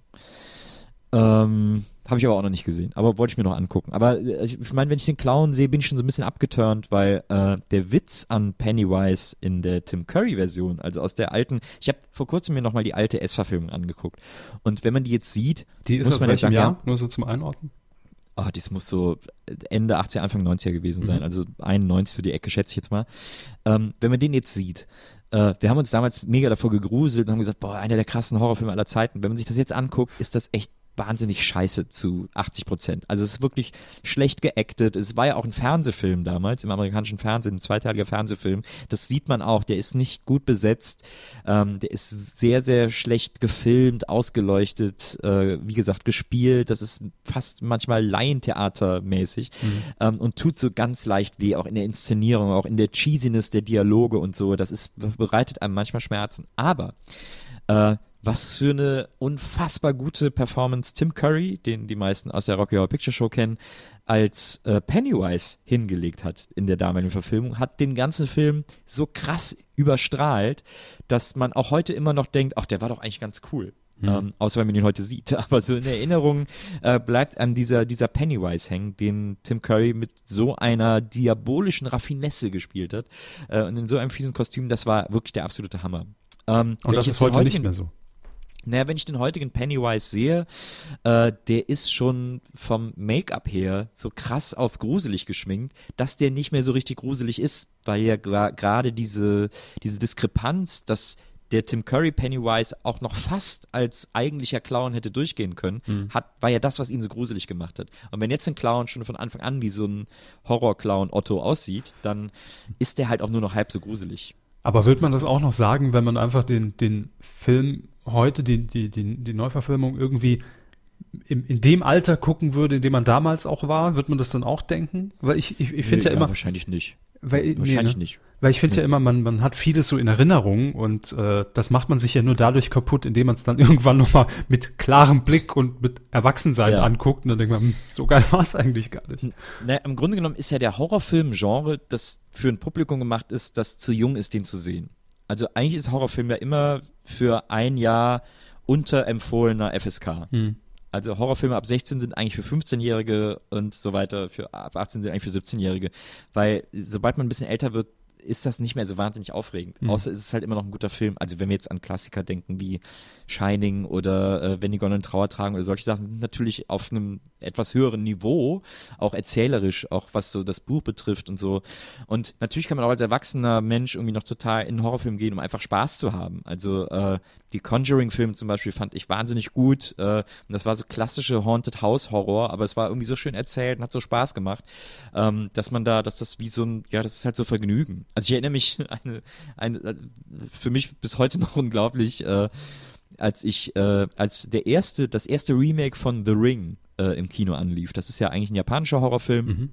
wurde dann irgendwann in den, ich weiß gar nicht, müssen so die Nuller gewesen sein, wurde der geremaked äh, von Hollywood.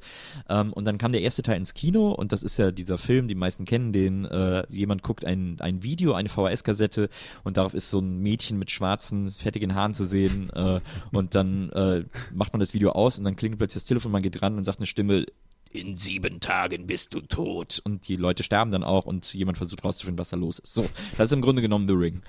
Und äh, ich habe den in, in der Nachmittagsvorstellung im Kino in Köln gesehen. Hinter mir saß nur ein Pärchen, sonst war in dem Kino niemand. Und weil ja Horrorfilme natürlich auch klassischerweise Fummelfilme sind, so. Ähm, und äh, dieses Pärchen aber wirklich genau einfach nur die zwei Sitze hinter mir in einem komplett leeren Saal genommen, warum auch immer. Und ähm, wollte ich alleine jeden sein. Ne? Genau, wollte nicht alleine sein. Auf jeden Fall läuft dieser Film und dann geht er halt los mit diesem Video und dann wird die Frau angerufen und dann äh, steigt dieses Horrormädchen aus dem Fernseher raus und dann sterben die Leute und es ist alles gruselig und Horror und Jumpscares und gruselig, bla bla.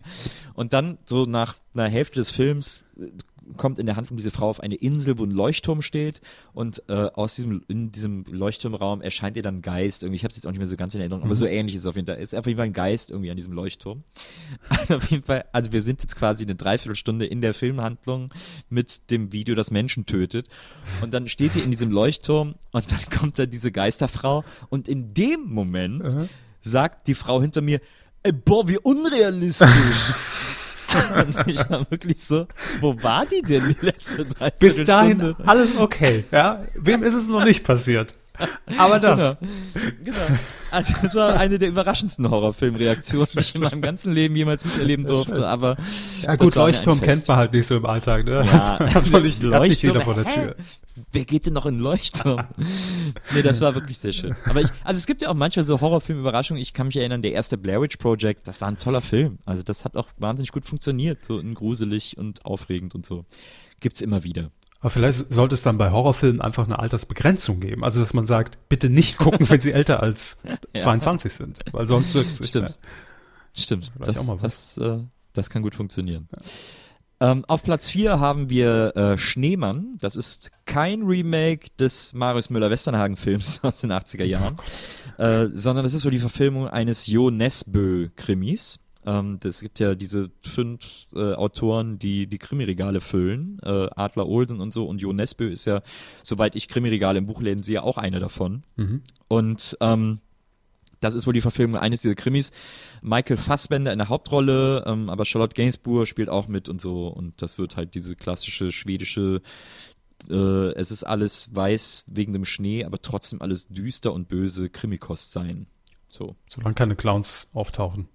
Ja, Sonst- da da sind vermutlich keine Clowns drin. Aber in dem nächsten gibt es einen, nämlich Jigsaw. Ähm, Jigsaw ist ein neuer Film aus der Saw-Reihe. Ähm, die meisten kennen die Saw-Filme, die Saw-Horrorfilme. Mhm. Äh, da gab es ja, äh, ich glaube, sieben Teile von. Ähm, Mehr als bekannt- genug. Mehr als genug, äh, eher äh, dem Genre des Torture-Porns zugerechnet, ähm, weil es einfach nur darum geht, Menschen zu quälen in möglichst sadistischer Art und Weise und äh, am Ende überlebt mit Glück irgendwer. Und in diesem Film gab es ja immer diese Figur, die den Leuten gesagt hat, sie sind festgekettet und müssen sich freisägen oder keine Ahnung. Ich ah, erinnere mich nur rudimentär daran. Und das war aber immer so eine Figur auf so einem Dreirad, irgendwie so eine, so eine Clownsfigur. Und äh, der neue Teil dieser Saw-Reihe ist eben nach dieser Figur benannt. Diese Figur heißt nämlich Jigsaw. Und ähm, der ist wieder da und äh, hat wieder, foltert wieder irgendwelche Menschen aus Lust. Aus Jux und Dollerei. Endlich wieder zurück. ja, endlich wieder da. Ähm, das schaue wer will, aber ich nicht. Ähm, Na, ich glaube, da reicht's auch absolut. Ich habe mit der Names auch schon drüber gesprochen, wenn, wenn man da einen, einen Film gesehen hat, den ersten, und da, Ja. man muss den zweiten nicht mehr sehen, den siebten erst recht nicht. das glaube ich auch. Ja. Das ist was anderes. Damals Freddy Krüger zum Beispiel lohnen sich eigentlich alle Teile noch, weil die wenigstens immer noch versucht haben, sich was Neues auszudenken. Ist nicht immer gut gelungen, ist auch oft sehr trashig, aber, Ja, aber das äh, Problem ist immer, wenn so eine Schablone angewendet wird und dann wieder, es ist alles so vorhersehbar, das ist Ja. irgendwie nicht meins, mag ich nicht. außer, außer bei Police Academy. Ja, gut. Ist wirklich, Da ist vielleicht der, wirklich- der Grundanspruch ein anderer. die haben es wirklich geschafft, in exorbitanter Weise von Teil zu Teil schlechter zu werden. Also Oder die nackte Kanone, das ist natürlich auch die Ausnahme. So, dann kommen wir zum äh, zweiten Platz und das ist der im Deutschen benannte äh, Film Thor Tag der Entscheidung. Der heißt im Original Thor Ragnarok, aber dem deutschen Publikum wird wie immer nicht zugetraut. Mhm. Wir alle wissen, Ragnarok heißt übersetzt Tag der Entscheidung. Das habe ich gerade nochmal genau. nachgeschlagen. Ja. Das stimmt.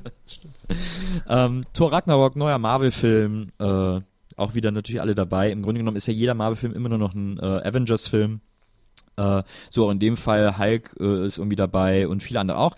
Was schön ist, Loki ist wieder dabei, äh, schmerzlich vermisst, weil das wirklich einer der besten Bösewichte bisher war. Ähm, der ist, der, der kriegt endlich wieder tragende Handlungen äh, zugesprochen. Ähm, äh, hat auch lange genug gefehlt. Toll gespielt von Tom Hiddleston. Ähm, und ja, was soll man dazu sagen? Comic-Verfilmungen sind ja immer Spaß. Kann man immer rein, reingehen. Vor allem in die Marvel-Filme, das ist ja meistens irgendwie, hat das Hand und Fuß. Für jeden zugänglich. ähm, für jeden vielleicht nicht, aber ich glaube, meine Eltern würden sich wahnsinnig langweilen in einem, in einem Marvel-Film. Es ist auch, also Comic-Verfilmungen sind auch gar nicht meins irgendwie. Ich weiß, weiß nicht, wo ich da hängen geblieben bin oder nicht abgebogen bin damals, aber äh, alles, was über Spider-Man hinausgeht, da war ich irgendwie raus. Ich weiß nicht warum. Aber wenn jetzt so ein lustiges Taschenbuch verfilmt würde, Herr Körber, mhm. das wär, wär, wären Sie da dabei? Würde ich gucken, ja, ja doch. Ja. Ist ja gerade äh, 50 geworden. 50 Jahre lustiges Taschenbuch und die 500. Ausgabe erschienen. Herzlichen Glückwunsch. Ja, Ersch auch, er, erscheint das auch im weiteren Leben. Erscheint ja. das, wir, wir sind in 50 Jahren. Nein, erscheint das wöchentlich oder? Nee, ich weiß, ich weiß überhaupt nicht, was die für ein Ton ist. Man kann die ja sogar abonnieren mittlerweile. Ich weiß aber gar nicht, wie oft die im Jahr rauskommen. Sechsmal oder so, schätze ich mal. Irgendwie so was wahrscheinlich. Ich glaube nur, und das war, da war ich ein bisschen schockiert, dass es mal wieder so, so ein Bruchteil Kindheit, der so dann zusammenbricht, dass das Mickey Mouse Magazin, was ja immer donnerstags im Handel lag, ne, immer mit ja. tollem Gimmick, äh, dass das jetzt nur noch 14-tägig erscheint. Das ist schon. So wie die Bravo. Oh ja, Gott. So wie die Bravo. Heftig. Ich habe neulich auf dem Flohmarkt einen äh, kompletten Jahrgang Mickey Mouse Magazin aus meinem Geburtsjahr für 10 Euro bekommen. Wow. Ja, das sind ja dann 50 Hefte, 54 Hefte. Guter äh, Und zum Teil sind sogar die Bastelbögen noch drin. Da war ich ganz ich, beeindruckt. Ich überlege gerade, was da immer so drin war. Also, mich, also, ich weiß, dass immer, immer irgendeine Beilage drin war, aber ich kann mich nicht mehr dran erinnern. Doch, ich erinnere mich an eine Beilage. Und zwar gab es irgendwann mal Fake-Strafzettel. Das waren, das waren so Fake-Strafzettel, das war so ein Block mit, mit, mit so zehn Dingern, wo natürlich irgendwie Polizei von Entenhausen drauf stand, aber die hat man dann freudig ausgefüllt und an die Scheiben ge ge gehabt. Und die Eltern haben dann immer so getan, oh, Oho, was ist das denn? Ähm, hm. Und es gab mal irgendwie so ein, so ein, äh, was war so ein Art Teleskop, wo man um die Ecke gucken konnte. Es war so irgendwie so gebogen mit Spiegeln drin, dass man, dass man ja. um die Ecke schielen konnte. Wahnsinnig, also die, womit man sich damals beschäftigen konnte. Das stimmt. Aber die Entwicklung ist ja quasi auch so, dass äh, also am Anfang war Mickey Mouse Bastelbögen und Sticker. Mhm. Also quasi alles, was flach ist, war im Heft. Und äh, richtige Gimmicks waren ja Yps, dafür war Yps ja zuständig. Genau, äh, Also Sach Plastikspielzeug, Sachen, die man in die Hand nehmen konnte und so. Und als die Yps quasi aufgegeben hat und weg war, mhm. äh, da hat Mickey Mouse plötzlich diese Gimmick-Idee übernommen. Ab da hatte die Mickey Mouse auch greifbare Dinge, die wirklich auch äh, abzunehmen waren. Aber davor war eigentlich fast alles, was in der Mickey Mouse an, an extra und Überraschung war, immer flach. Hm. Aber da hatte mich das Mickey Mouse Magazin auch dann mit, mit, mit, mit, mit, den, den etwas haptischeren Dingen. Also so in den, in den 70ern, 80ern hatten die fast immer nur Bastelbögen. Äh, und dann so Mitte der 80er äh, hat sich das oft in so Sticker, dann gab es so Effektaufkleber, ein Aufkleber, der aussah wie ein ein Sprung im Fenster zum Beispiel oder mhm. äh, ein, ein oder wie man, heute, wie, ein wie man heutzutage würden, würde ein Prank, ne? wenn man so, ja, so genau. einen tollen genau. Aufkleber auf die Scheibe klebt und auch da die genau. Eltern sehr überrascht tun und sagen, hoch, äh, ja. was ist da denn passiert? Oder auch äh, wahnsinnig beliebt in den 80ern, äh, so Scratch and Sniff, also so, äh, wo man so drüber reiben konnte und hat das nach was gerochen. Ähm, okay. So nach Lilien oder so. ähm, oder es gab dieses, die, diese dumme Kaugummi-Verpackung, die dann, die dann, also wo ein, ein Kaugummi augenscheinlich drin steckte und man zog es dann raus und dann hat wie so eine Mausefalle zugeschnappt. Stimmt. Stimmt, so eine Feder. Mhm. Oder es gab auch mal so Kaugummis, die so, die haben dann so nach Pfeffer geschmeckt. Das war aber schon die, die ganz hohe Kunst. Das war schon advanced, ja, ja, ja. das war schon advanced. Aber, äh, ja. Aber also das war toll, als ich mir, als ich mir diesen Jahrgang geholt habe.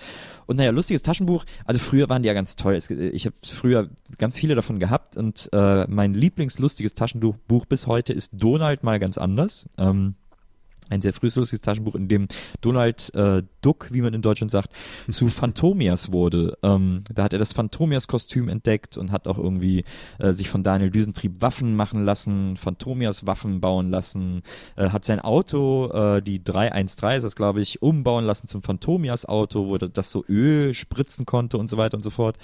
Ähm, das war, und das Tolle daran war, das mag der 15. Band oder was auch immer gewesen sein, ähm, das Tolle an diesen Geschichten war, Donald hat endlich mal gewonnen. Und hat vor allem auch gegen Gustav mal gewonnen. Gustav Ganz, ja, stimmt. Ja. Und das war so unfassbar toll, äh, dass, dass ich die, dass ich dieses Buch immer wieder gelesen habe. Das hat so meinen inneren Gerechtigkeitskompass irrsinnig ausgeglichen.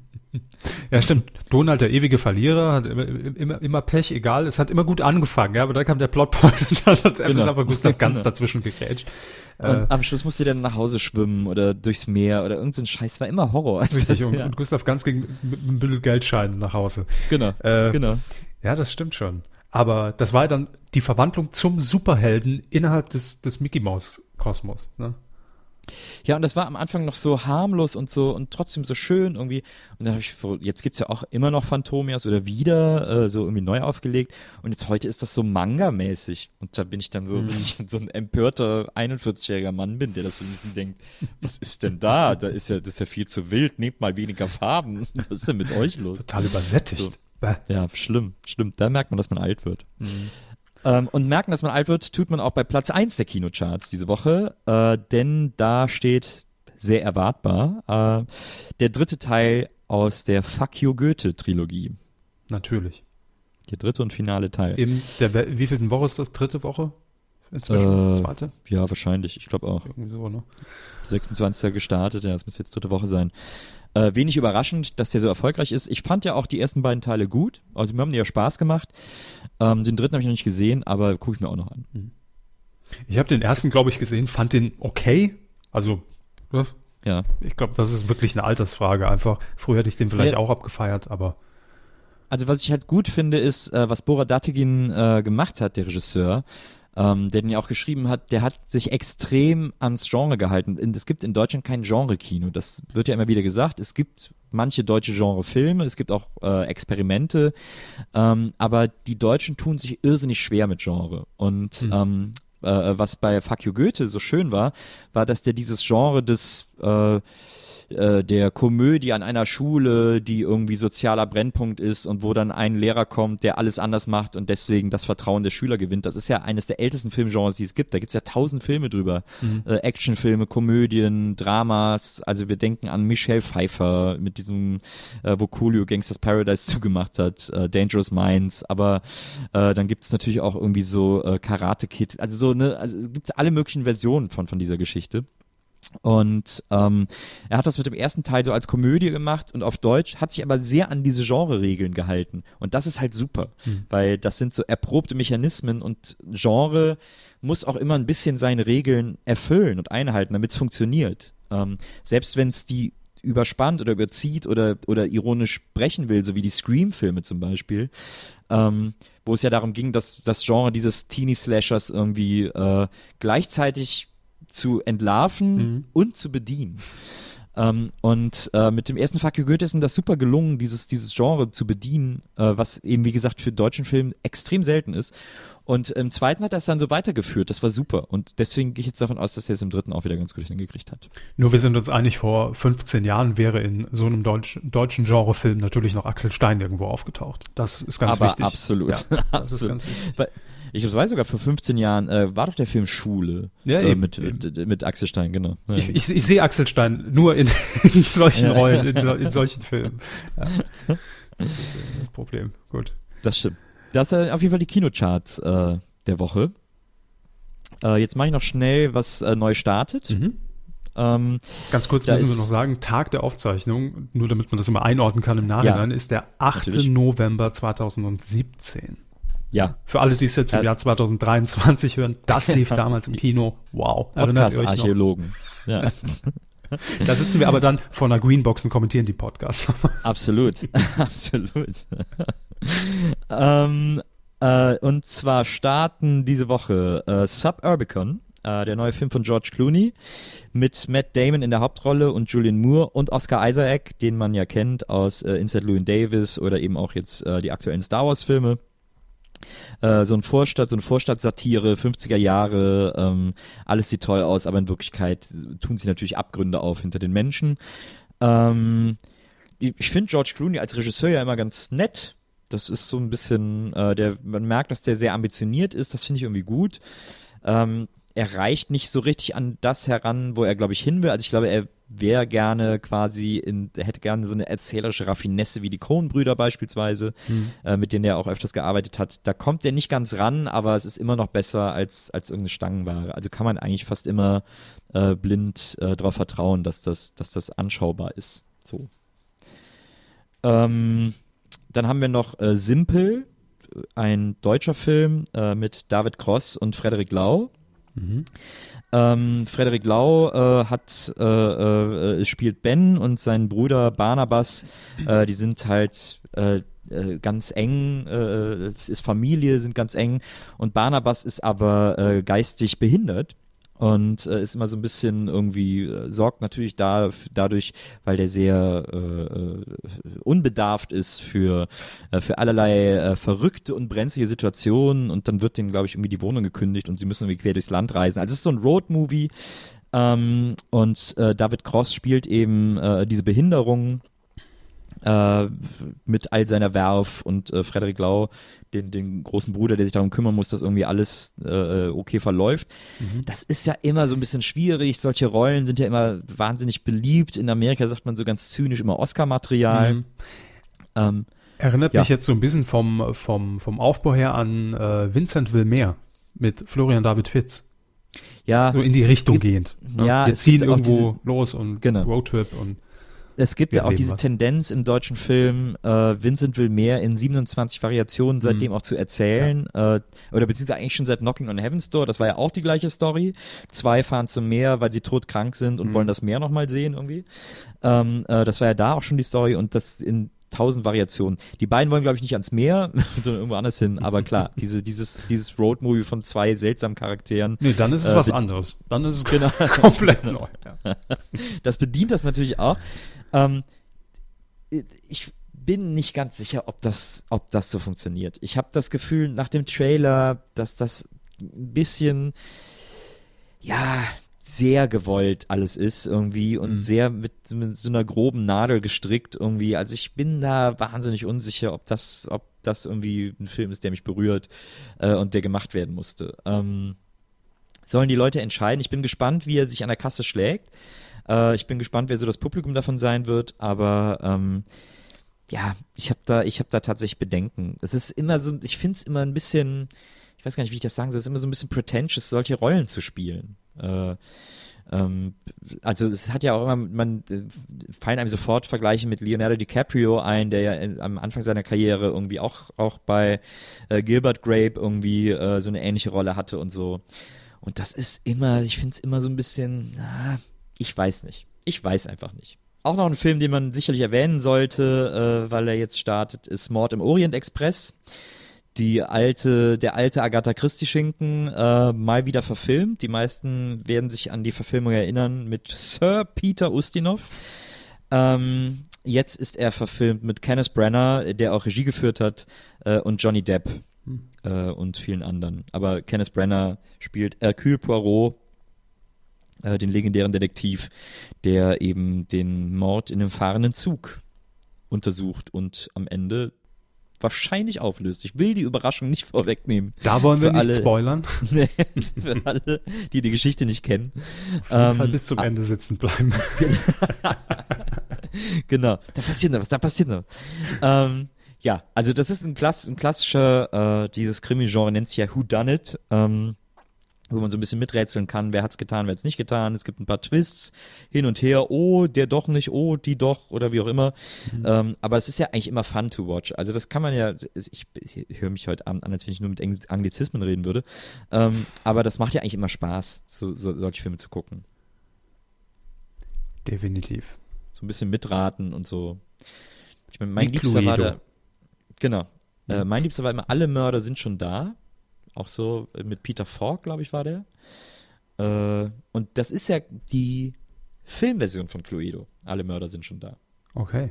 Wusste ich Das nicht. Aber kenne ich auch nicht mit Peter. Naja. Das ist, das ist äh, Oberst, Oberst von Gato mit dem Leuchter in der Bibliothek. Hat man ja immer bei Cluedo, musste man ja immer die Ansage machen. Ähm, und was haben wir noch? Achso, Bad Moms 2. Falls da noch Bedarf bei den Zuhörern besteht. Der zweite Teil ist da. Have fun. Ich glaube, ich warte auf den dritten. Ja. Nee, den zweiten überspringe ich einfach mal. Hab's, und dann alle drei im Kino pumpen. In so einer Ja, langen stimmt. Bad Moms Nacht. Die Bad Moms nach den deutschen Kinos. So, das sind, glaube ich, die wichtigsten Filme, die jetzt äh, die Woche anlaufen. Sehr gut. Und So. dann äh, kommen wir natürlich für alle, die nicht rausgehen wollen. Das sind die meisten, die die Podcasts hören, sind wir ehrlich. Äh, die gucken natürlich, was läuft zu Hause an auf diversen Plattformen, Streaming-Portalen oder DVDs, die man sich bestellt bei Amazon. Ja. Also ich habe, ich könnte da Netflix äh, auf Netflix äh, Sachen empfehlen. Es gibt jetzt eine neue Serie auf Netflix, eine, ich glaube, norwegische Serie, die heißt Norseman, Norseman, Norseman. Äh, und das ist so ein bisschen so eine, es hat so ein Game of, so ein leichtes Game of Thrones Feeling. Meine äh, Freundin, die der größte Game of Thrones des Universums ist und die auch einen wahnsinnig guten Game of Thrones Rewatch Podcast macht, mit dem sie auch äh, die letzte Staffel äh, Folge für Folge begleitet hat. Ähm, der Podcast heißt Radio Citadel. Also einen besseren Game of Thrones Podcast gibt's nicht. Ähm, und äh, die wird mich jetzt wahrscheinlich dafür erschlagen, dass ich diese Parallele herstelle, aber es hat schon so eine Anmutung. ähm, und es spielt aber eher in einem sozusagen Wikinger-Milieu. Es geht um die Wikinger ähm, wie die sich irgendwie äh, niederlassen und so. Und das Schöne an dieser Serie ist, sieht wirklich so aus, es ist auch brutal und es hat ist auch so gefilmt und es sieht auch so aus, aber es sind alles totale Vollidioten. der Anführer des Stammes ist so ein ängstliches Weichei, der irgendwie auch so totaler Schwächling ist und so. Ähm, und wie es sich mit so einem Anführer als Wikinger-Stamm lebt, davon handelt diese Serie. Da sind jetzt, die hat, glaube ich, die erste Staffel sechs Folgen oder so, a 30 Minuten, also drei Stunden insgesamt. Das kann man ja schön durchbingen. Und äh, das ist äh, meines Erachtens nach sehr, sehr lustig und sehr sehenswert. Wo wir jetzt gerade im, im, im, Streaming-Portal unterwegs sind bei Netflix, es ist ja immer die große Frage, äh, und deshalb stelle ich sie an Sie, Herr Buckelberg, Sie gucken ja auch noch Fernsehen, ja, Ja. und Netflix. Wie kriegen Sie das unter einen Hut? Also, wo kommt die Zeit her? Weil das ist ja das, eigentlich das kostbarste Gut, um das man heutzutage kämpfen muss, ja, weil ja das Angebot riesig ist. Das stimmt. Wie ist da das Verhältnis? Naja, ich nutze Fernsehen halt hauptsächlich für Shows. Ich nutze Fernsehen hauptsächlich für moderiertes Fernsehen ähm, und Mhm. Also Filme und Serien. Events, nenne ich es mal. In Genau, und, und, und Filme und Serien gucke ich halt auf, auf Portalen. Mhm. Also, ähm, weil ich bin auch wahnsinnig uninteressiert an Tatorten äh, oder ähnlichem. Äh, äh, und das gucke ich einfach wirklich im Grunde genommen gar nicht. Ähm, Mhm.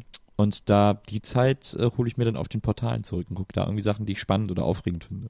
Mhm. Ja, kann ich absolut nachvollziehen. Also ich bin jetzt nun nicht der Serien- und, und Filmfreak, deshalb macht der Hammes den Käse ja hier immer. äh, aber äh, ich würde es wahrscheinlich dann genauso machen. Ja, definitiv. Und ich äh, finde es halt auch immer, wenn man sagt, lineares Fernsehen äh, ist, ist tot oder ich glaube es nicht. Ich glaube es persönlich nicht, Nee. weil ähm, es wird eben immer diese, genau diese Situation geben, aber dahin wird es sich meiner Meinung nach entwickeln, dass man natürlich ähm, äh, exklusive Dinge, so wie Netflix natürlich exklusive Serien produziert, nur Ja. im Fernsehen bekommt. Und das ist dann auch wieder ein ganz anderes Feeling. Und ich will auch eine Samstagabendshow sehen und oder generell eine Show sehen und will Ja. das dann auch mit anderen teilen. Ich will das live sehen. Ich will gucken, was passiert da und will nicht irgendwann das später mal angucken. Das, Ähm. ich glaube ich, ich glaub ja auch, dass das lineare Fernsehen deswegen immer ein Faktor bleiben wird, ähm, weil die, weil das eine andere Tätigkeit ist, das zu gucken, als was zu streamen. Wenn ich was streame, dann suche ich mir was aus. Richtig. Und beim Fernsehen, und Fernsehen lasse ich halt einfach laufen. Und manchmal bin ich halt einfach faul und will auch was geboten bekommen. Ja, das ist Genau. dann so, wenn ich den Fernseher anschalte, ist das ja, unterhalte mich bitte. Ich Genau. habe nämlich jetzt keinen Bock, selbst irgendeine Entscheidung zu treffen. Genau. Ähm, Und jeder, der ist irgendwie anderes. Netflix, jeder, der ein Netflix-Abo hat, wird mindestens einmal in seinem Leben mindestens eine Dreiviertelstunde irgendwas gesucht haben und sich für nichts haben entscheiden können. Äh, und das wird einem im Fernsehen halt wunderbar abgenommen. Deswegen Mhm. ist das so ein entspannendes Medium. Ja, ich glaube auch. Also ich, ich sehe es genauso und ähm, finde auch, dass die Entwicklung dahin geht und irgendwann ist auch dieser, dieser Peak ja auch mal erreicht. Ne? Es gibt, ist Ja. jetzt, ich würde fast schon behaupten, er ist schon erreicht im Moment. Ja. Ähm, aber irgendwann existiert ja auch da dann so ein Überangebot. Man, also gefühlt, ich als eher Außenstehender, was die Streamingdienste angeht, habe ja das Gefühl, man wird dort zugeschissen mit jeden Tag kommt eine neue Serie raus. Wann soll ich das alles machen? Also Ja. wird mich überfordern, glaube ich. Ja, man merkt schnell oder man lernt, glaube ich, schnell so das zu filtern, was einen interessiert, weil es kommt tatsächlich sehr viel äh, Mhm. täglich raus, aber man merkt auch bei sehr vielen, dass einen das überhaupt nicht interessiert. Ähm, aber äh, also es, wofür ich Netflix halt zum Beispiel wahnsinnig mag, ist, äh, dass da, dass ich da immer wieder Sachen entdecke. Ähm, äh, äh, die sind in Dokus auch toll aufgestellt. Ich habe vor kurzem eine Doku über Joan Didion gesehen, eine Schriftstellerin aus Amerika, die in den 60ern äh, sehr spannende und wichtige Essays geschrieben hat, unter anderem über die Satanisten und über die junge Hippie-Kultur und so, ähm, oder über die sterbende Hippie-Kultur auch. Und äh, eine ganz tolle Schriftstellerin, über die habe ich eine Doku gesehen, die ein sehr bewegtes Leben hatte, äh, von der hätte ich vorher wahrscheinlich sehr spät mhm. erst erfahren. Äh, und dadurch bin ich da jetzt, habe mir sofort das Buch bestellt und finde es ganz aufregend und spannend. Oder wofür Netflix auch wahnsinnig toll ist, ist sind amerikanische Stand-up-Programme Klar, die man hier ja. sehr selten zu sehen kriegt. Äh, und die halt einfach, also das ist überhaupt nicht es klingt immer so doof, wenn man das sagt, aber mhm. äh, das ist wirklich auch humoristisch einfach eine ganz andere Liga als Deutschland, weil Stand-up in Amerika eine größere Tradition hat, äh, eine mhm. viel, viel breiter aufgestellt ist, eine, auch eine viel selbstverständlichere Kunst ist als hierzulande. Ähm, hier wächst das ja langsam, aber da gibt es das einfach schon ewig und da gibt es einfach so tolle Leute. Also als kleine Perle für alle, die es nicht kennen, äh, sei an dieser Stelle das äh, Rory Scovel äh, ähm, äh, Special auf Netflix empfohlen. Das heißt, glaube ich, Rory Scovel das Stand-Up for the First Time oder irgendwie so ähnlich. Äh, das ist schon in den ersten fünf Minuten lustiger als die Programme von allen deutschen Stand-Up-Comedians, die Hallen ausverkaufen, der letzten zehn Jahre zusammen. Es ist wirklich unfassbar komisch. Ähm, und das lohnt sich sehr, sehr, sehr, sich diese Sachen, diese Perlen auch mal zu entdecken und sich mhm. anzugucken. Und genau dafür finde ich auch die Streaming-Dienste perfekt, weil es ja auch ja auch bei Serien, wenn man ehrlich ist, eine gewisse Nische einfach bedient.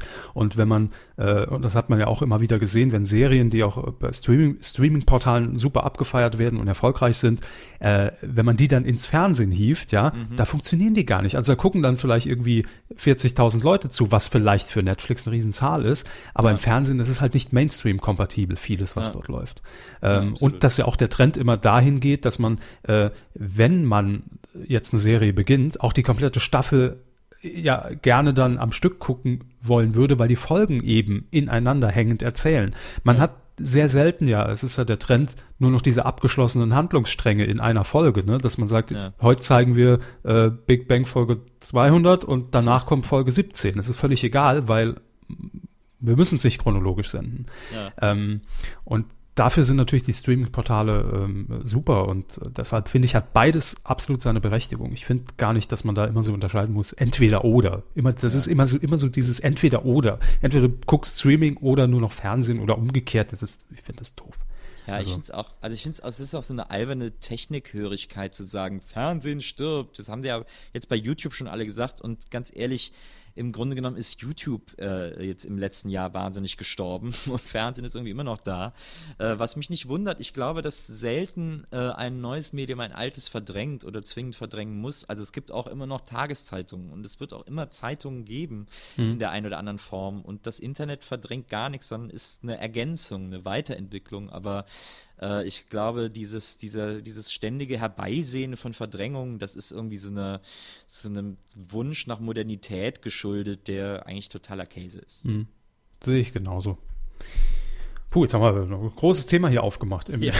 Aber passt ja, passt ja. Ich, ich nutze YouTube ja antizyklisch, indem ich auf YouTube mir alte Folgen von Geld oder Liebe oder Traumhochzeit angucke oder so. So, und da schließt sich der Kreis wieder. Ja. Ja. Oder alte Harald Schmidt-Folgen, immer wieder zu empfehlen. Doch verlieren ist nicht bitte, hier ist euer Bobby Flitter. Sehr gut. Ja, der Flitterabend mit, oh, äh, hier, wie, wie, wie hieß er noch? Michael Schanze. Michael Sieht Schanze. Leider auch schlecht aus. Das stimmt, aber ein so toller Moderator gewesen. Definitiv. Hat, ja. hat zwar immer geschwitzt, ja. Das stimmt. Das, das ist mir von Michael Schanze in Erinnerung geblieben als Kind. Das ist der Mann, der schwitzt. Ist immer mit ja, so einem Taschentuch dann. Das war dann bei zwei. Kinderquatsch, war es dann ganz schlimm. Das war ja auch keine gute Sendung mehr, aber äh, davor war der, war der toll. Mhm. Mhm. Finde ich so. auch. Mehr ja. Michael Schanze im Fernsehen so. Absolut. er darf auch seinen, seinen Künstlerschal anbehalten. Und jetzt äh, mache ich hier noch die Star Wars News der Woche, wa? Ach, ja. Die Star Wars News der Woche. Ich habe hab so ein bisschen gehofft, dass ich drum rumkomme, um ehrlich zu sein. Ja, das ist offensichtlich ja die Rubrik, die sie am meisten quält. Nee, ich, nee, ich mag die eigentlich sehr. Ähm Äh, aber die Zuhörer das, hören das nicht so gerne, deshalb das bleibt aber unter uns. Zu. Nein. Das, das ja, bleibt ja. aber unter uns, dass sie, dass sie die eigentlich uns. mögen. Ähm, da hatte Hammes sie nee. dann, dann doch irgendwie dazu gebracht, dass er sagt, na gut, egal. Ich lasse mich überraschen. Nee, ich lass mich ganz neutral drauf ein. Er hat mich gar nicht dazu gebracht, sondern äh, ich habe gedacht, ich mache das auch mal, weil es gibt, äh, diese, es gibt diese Woche tatsächlich eine Star Wars News, die mich persönlich total gefreut hat. Äh, das ist nicht immer der Fall. Ich bin, ich mag Star Wars gerne, mhm. ich finde das gut, aber ich muss jetzt auch nicht irgendwie meine ganze Wohnung voll Star Wars Figuren haben. Ähm, aber äh, diese Woche gab es eine Meldung, dass jetzt der Soundtrack zum ersten Teil, also äh, chronologisch ersten Teil, also zu A New Hope, also dem Film von 1978, den wir alten Menschen als ersten Teil bezeichnen, obwohl ich weiß, dass das nicht, sondern das ist eigentlich der vierte Teil. Ähm, aber der erste Star Wars-Film, der veröffentlicht wurde, sagen wir es so. Mhm. Ähm, der Soundtrack dazu äh, kommt jetzt am 1. Dezember in einer äh, ganz wunder wunderschönen Dreifach-Vinyl-Edition äh, raus. Ähm, wo äh, die Schallplatten in ein äh, in einem Schuber stecken, in dem ein ganz wunderschönes Picture Book ein, ein schönes Album ist, ähm, mit Fotos äh, von den Aufnahmen und natürlich auch Fotos von, äh, von Star Wars oder Krieg der Sterne, wie wir Deutschen gerne sagen. Und ähm, was es schon bei dem Soundtrack, auf, bei der Vinylversion des Soundtracks zum letzten äh, regulären Star Wars-Film gab, also ähm, der äh, vorletztes Jahr ins Kino kam. Mhm. Ähm, The Force Awakens war das. Gibt es jetzt auch bei dieser neuen Edition des A New Hope Soundtracks. Und zwar ist auf einer Seite ein Hologramm. Das bedeutet, äh, man legt die Platte auf, äh, macht die an und muss dann aus einem gewissen Winkel ein Licht auf diese Schallplatte äh, richten. Und dann erscheint dort der Todesstern in einem, als ein 3D-Hologramm, das so aussieht, als würde es über der Schallplatte schweben. Das ist ja fast wie Yps mit Gewick das ist so ein cooler Effekt. Bei der, bei diesem äh, Force Awakens Soundtrack gibt es das mit dem, ich glaube, mit dem Millennium Falke und irgendwie so einem X-Wing oder so. Ähm, aber das ist, das funktioniert und das ist echt ein super cooler Effekt. Es macht voll Bock, wenn man da so die, die Handylampe hinhält und dann plötzlich dieses Ding da so über der Platte zu schweben scheint. Äh, das sieht super cool aus. Das, wer das noch nicht gesehen hat, kann man auf YouTube, glaube ich, sehen. Kann man es nur erahnen, wie es, wie es in Wirklichkeit wirkt. Mhm. Aber das ist cool. Und das haben die jetzt für diesen, für dieses Re-Release des äh, New Hope Soundtracks auch wieder gemacht. Und das ist, glaube ich, ein sehr schönes Weihnachtsgeschenk für alle Star Wars-Fans. Aber das ist charmant. Also das ist eine Star Wars-News, die ich mir absolut gefallen lasse, weil es ist ja fast keine Star Wars-News. Es ist ja mehr, ja. mehr schon Musik und, und Gadget und irgendwie, da haben wir es wieder zwei modern oder ein, ein modernes Ding mischt sich mit was Altem und plötzlich kommt irgendwas Tolles Neues raus. Das war schön. Ja, so muss ja ich sein. bin ja ein, ein sehr leidenschaftlicher Vinyl-Fan und Sammler. Ich habe eine irrsinnig große Plattensammlung, die mhm. einfach nicht kleiner wird. Ich mache ja auch einen Vinyl-Podcast, äh, Vinyl Stories, mit äh, Gerion Klug aus Hamburg zusammen, wo wir immer über Vinyl-Editionen sprechen. Mhm, okay. Ähm, und ich mache auch noch, ich bin ja auch im Grunde genommen äh, heimlicher Musikjournalist, äh, weil ich äh, wahnsinnig oft und gerne über Musik rede und schreibe, aber es kriegt kaum einer mit. Ähm, aber ich mache auch einen Podcast, der heißt Songpoeten, wo ich mit, wo ich mit deutschen Acts irgendwie Interviews führe, von Michi Beck über Moses P. bis Amanda und wie sie alle heißen. Ähm, ich merke gerade, dass ich der Einzige hier in diesem ganzen Podcast-Business bin, der nur einen Podcast macht. Was, äh, also offensichtlich. Das, offensichtlich. Das, das Gedanken machen.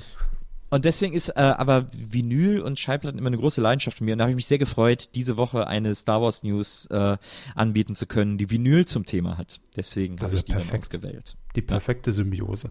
Nein, Absolut. wie gesagt, ich habe also die Star Wars News lasse ich mir alle gefallen und ich lasse ja auch jedem den Spaß an Star, an Star Wars. Meine, mein Fall ist es halt nicht. Ich habe mir jetzt ein paar Filme angucken müssen, aber ähm, ich habe es ja hier schon häufig erwähnt. Äh, ich habe diesen Zugang als Kind nie zu Star Wars bekommen. Es ja. war irgendwie nie ein Thema, ging irgendwie an mir vorbei, warum auch immer. Und ähm, ich habe das dann irgendwie dann auch im Erwachsenenalter nicht geschafft, da noch adäquat einzusteigen, um das dann, das, was man noch aus der Kindheit kennt, jetzt wieder abzufeiern. Ne? Das ist so, ja. das ja. ist also dieses Retro-Ding auch. Das wäre jetzt genauso, wenn morgen die Meldung rauskäme, hier, äh, Hugo, Egon Balder und Hella von Sinn machen noch mal eine Neuauflage, alles nichts oder. Würde ich abfeiern. Jeder, der es dann guckt, wird sagen, naja, hm, mit Torten rumwerfen. Witzig. Ja. Aber wenn es jetzt hieße, Hugo Egon Balder und Hella von Sinn drehen den neuen Star Wars, dann würden Sie sagen, no, das interessiert mich jetzt nicht so. Na, da wäre ich gemischt. Da würde ich die Hälfte, die Hälfte würde ich gucken und danach würde ich einschlafen. ja, also deshalb. Aber es, ich, ich finde es halt immer nur sehr anstrengend, wenn es da wirklich darum geht, ach, hier wurde jetzt ein Bild geleakt, da sieht man irgendeine Ja. Ir irgendeine Metalltonne, die können neue Roboter sein, was weiß ich, das interessiert mich nicht. Das ist so. Ja. Nein. Ach, ich gucke mir die mal alle an. Ich mag das, ich mag die Welt, aber ich bin auch kein Die Hard Fan. Ich war dann tatsächlich eher Indiana Jones Fan. Das hat mich irgendwie mehr bewegt. Da konnte ich mehr mit anfangen als mit Star Wars. Aber mein bester Freund und Nachbar, der hatte im Grunde genommen alle Star Wars Spielfiguren und den Millennium Falcon und so. Da haben wir natürlich auch oft mitgespielt, während wir bei mir immer Masters of the Universe gespielt haben. So, es war alles ganz klar abgesteckt. Die Ressorts ganz klar definiert. Gut, ähm, ja, das war der Filmbereich schon. Ähm, Ja. Vielen Dank, Herr Buckelberg, für, für die Ausführung. Sehr gerne. Ich habe versucht, Herr Hammes so gut wie möglich zu vertreten. Absolut würdig vertreten. Ich glaube, da spreche ich im Namen aller Hörer. Okay, da freue ich mich. Grüße an die beiden. Quotentipp. So, und jetzt haben wir noch was aufzulösen und zwar unseren legendären Quotentipp. Ja, in der letzten Folge, beim letzten Mal haben wir eine neue Sendung getippt ähm, und zwar auf Pro 7 die neue Show mit Joko Winterscheid. Beginner gegen Gewinner. Haben Sie die gesehen? Nee, habe ich leider nicht gesehen. Nicht gesehen, okay. Also, Aber worum es geht, grob. Ja, ja. Ja, ja. Also Hobbysportler gegen, gegen Profisportler. Äh, wir haben getippt und ich löse den auch nur ganz kurz auf, weil äh, da waren Sie ja jetzt nicht dabei, Herr Bokelberg. Deshalb äh, 5,8 Prozent. Wir tippen ja immer die, die Zielgruppe ab drei Jahren, damit es nicht ganz Ja. so einfach ist. Ähm, 5,8 Prozent waren es in dem Fall. Ich habe gewonnen gegen Herrn Hammes. Danke, Jubel, Konfetti, ihr könnt euch das alle denken. So, und diese Woche haben wir uns was rausgesucht. Wir haben es eben schon mal ganz kurz erwähnt. Sie sind kein großer Fan davon. Bauer sucht Frau. Ja. Läuft jetzt immer montags in einer Doppelfolge plötzlich. Für mich war das eigentlich immer nach Günther Jauch gesetzt, aber der ist ja im Moment mal wieder in der Pause. ja, stimmt. Ja. Äh, und deshalb jetzt eine Doppelfolge Bauer sucht Frau. Und wir tippen jetzt die Folge am Montag, den 13. November um 20.15 Uhr beim RTL. Aber ist, es- aber ist es denn auch Auftakt? Ist es die Auftakt? Nee, nee, nee, nee, nee. Läuft Ah, schon, glaube ich, seit vier Wochen jetzt. Ah ja, okay, Ja. Aber ähm, mit Quotenrekorden, deshalb wollte ich es jetzt mal tippen, weil am vergangenen Montag tatsächlich ab drei Jahren, das nur so mal als, als Referenz auch für euch, wenn ihr Ja. mittippen möchtet, 19,3 Prozent. Ja. Ich glaube, 5 Millionen Leute. Das ist, weil die da im Kindergarten dann am nächsten Tag drüber reden, haben die das alle eingeschaltet. Das wird die Vier- und Fünfjährigen. Das wird sein. Aber ich, mu ich muss ehrlich zugeben, ich guck's auch. Ich bin hängen geblieben. Es Ich habe es sehr lange nicht geguckt. Ja. Äh, so die ersten Staffeln mal. Ne? Ja. Äh, und ich finde ja immer noch, man muss Bauer sucht Frau zugestehen, es ist die, die harmlosere kleine Tochter von Schwiegertochter gesucht. Das stimmt. Das ist auf jeden Fall charmanter. Ja, ja, ja. Das ist nicht unendlich charmant, aber es ist charmanter als diese Sendung auf jeden Fall. Genau, es ist, es ist nicht allzu sehr Fremdschämen und äh, natürlich schlägt man auch hier und da die Hände über den Kopf zusammen, wenn man ir- irgendwie die Höfe der Bauern sieht und denkt so, oh Gott, wie, wie kann man denn so leben? Was, Ja. Es geht nicht. Aber das ist halt das Leben, für das sie sich entschieden haben und das sind jetzt keine Personen, wo ich jetzt glaube, die kommen im Leben sonst nicht mehr klar. Ja, äh, von daher finde ich das noch in Ordnung und irgendwie bin ich bei der Staffel auch hängen geblieben. Also Ja. ähm, wir tippen jetzt die Quote ab drei Jahren. Äh, ich würde vorschlagen, Sie als Gast beginnen einfach mal. Frei raus. Ja, Montag. Äh, naja, es ist kein Feiertag, dann wird wahrscheinlich auf den anderen Sendern Standardprogramm laufen. Mhm. Äh, was läuft denn montags auf Pro 7 zur Big Primetime? Bang. ah ja, okay, Big Bang. Äh, Mhm. Sind aber Vox auch hat, keine neuen Folgen mehr im Moment. Ja, Vox hat auch nichts, hat auch nur Krimis, glaube ich, montags. Ähm, ja, dann, dann wird es wahrscheinlich wieder ein ähnlicher Wert, würde ich Mhm. einfach mal sagen, wenn eh nichts geboten wird. Also ich, dann sage ich jetzt mal äh, 18,7. Es wird ein bisschen schlechter sein, weil die ARD ein großes Paradise League Special zeigt. Ähm, und deswegen 18,7. Ist das so oder ist das nur Ihre Vermutung? Ist meine Vermutung. So. Ich habe keine Ahnung, aber ich sage das jetzt einfach ja, mal. das kann, kann, kann schon gut sein. äh, gut, dann. Äh, hm, hm, hm, hm. Also es hat jetzt die letzten Wochen aufgebaut. Ne? Wir sind jetzt auf dem Höhepunkt. Ist die Frage, was ist denn? Ich überlege gerade, was die letzte Folge ist. Da irgendwas passiert, Cliffhanger-mäßig? Ist nicht wie bei der Lindenstraße, nee. Ähm, ich sag, ich gar nicht mutig jetzt irgendwie. Ich bleibe relativ nah an der letzten Woche, sag aber auch, es baut ein bisschen ab. Ich sag 19,0 Prozent. So, Ja. das Ja, sind unsere sind wir- Tipps. Und sind wir für ähm, beide auf dem absteigenden Ast? Äh, Ja, also nächste Staffel wird es nicht mehr geben, ne? wenn es so weitergeht, das ist klar. Die Nummer ist durch. Ja. Schnell das sinkende Schiff verlassen. Äh, wenn ihr mittippen möchtet, dann gibt es natürlich auch in dieser Folge die Möglichkeit auf titelschmutzanzeiger.de. Das ist unsere Feature-Seite und da findet ihr den Quotentipp. Herr Bokelberg macht das jetzt auch bestimmt noch. Und wir würden schon tippen. äh, und da könnt ihr euch dann mit Twitter einloggen und äh, dabei sein. Es gibt wie immer nichts zu gewinnen. Herzlichen Glückwunsch dazu. so, äh, das war's So. schon.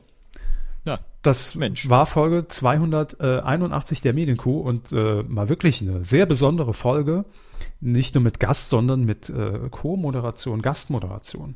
Hatten wir so noch nie. der hat mir auf jeden Fall wahnsinnig Spaß gemacht. Und eine Ebenso. große Ehre natürlich, dass ich das machen durfte. Es, die Ehre ist ganz auf meiner Seite. Ähm, hat mir auch sehr großen Spaß gemacht und ähm, freut mich natürlich, dass wir so noch eine frische Folge jetzt raushauen konnten. Ähm, Wie geht's weiter mit, mit Gästeliste Geisterbahn? Sie haben gesagt, äh, es läuft eine Tour.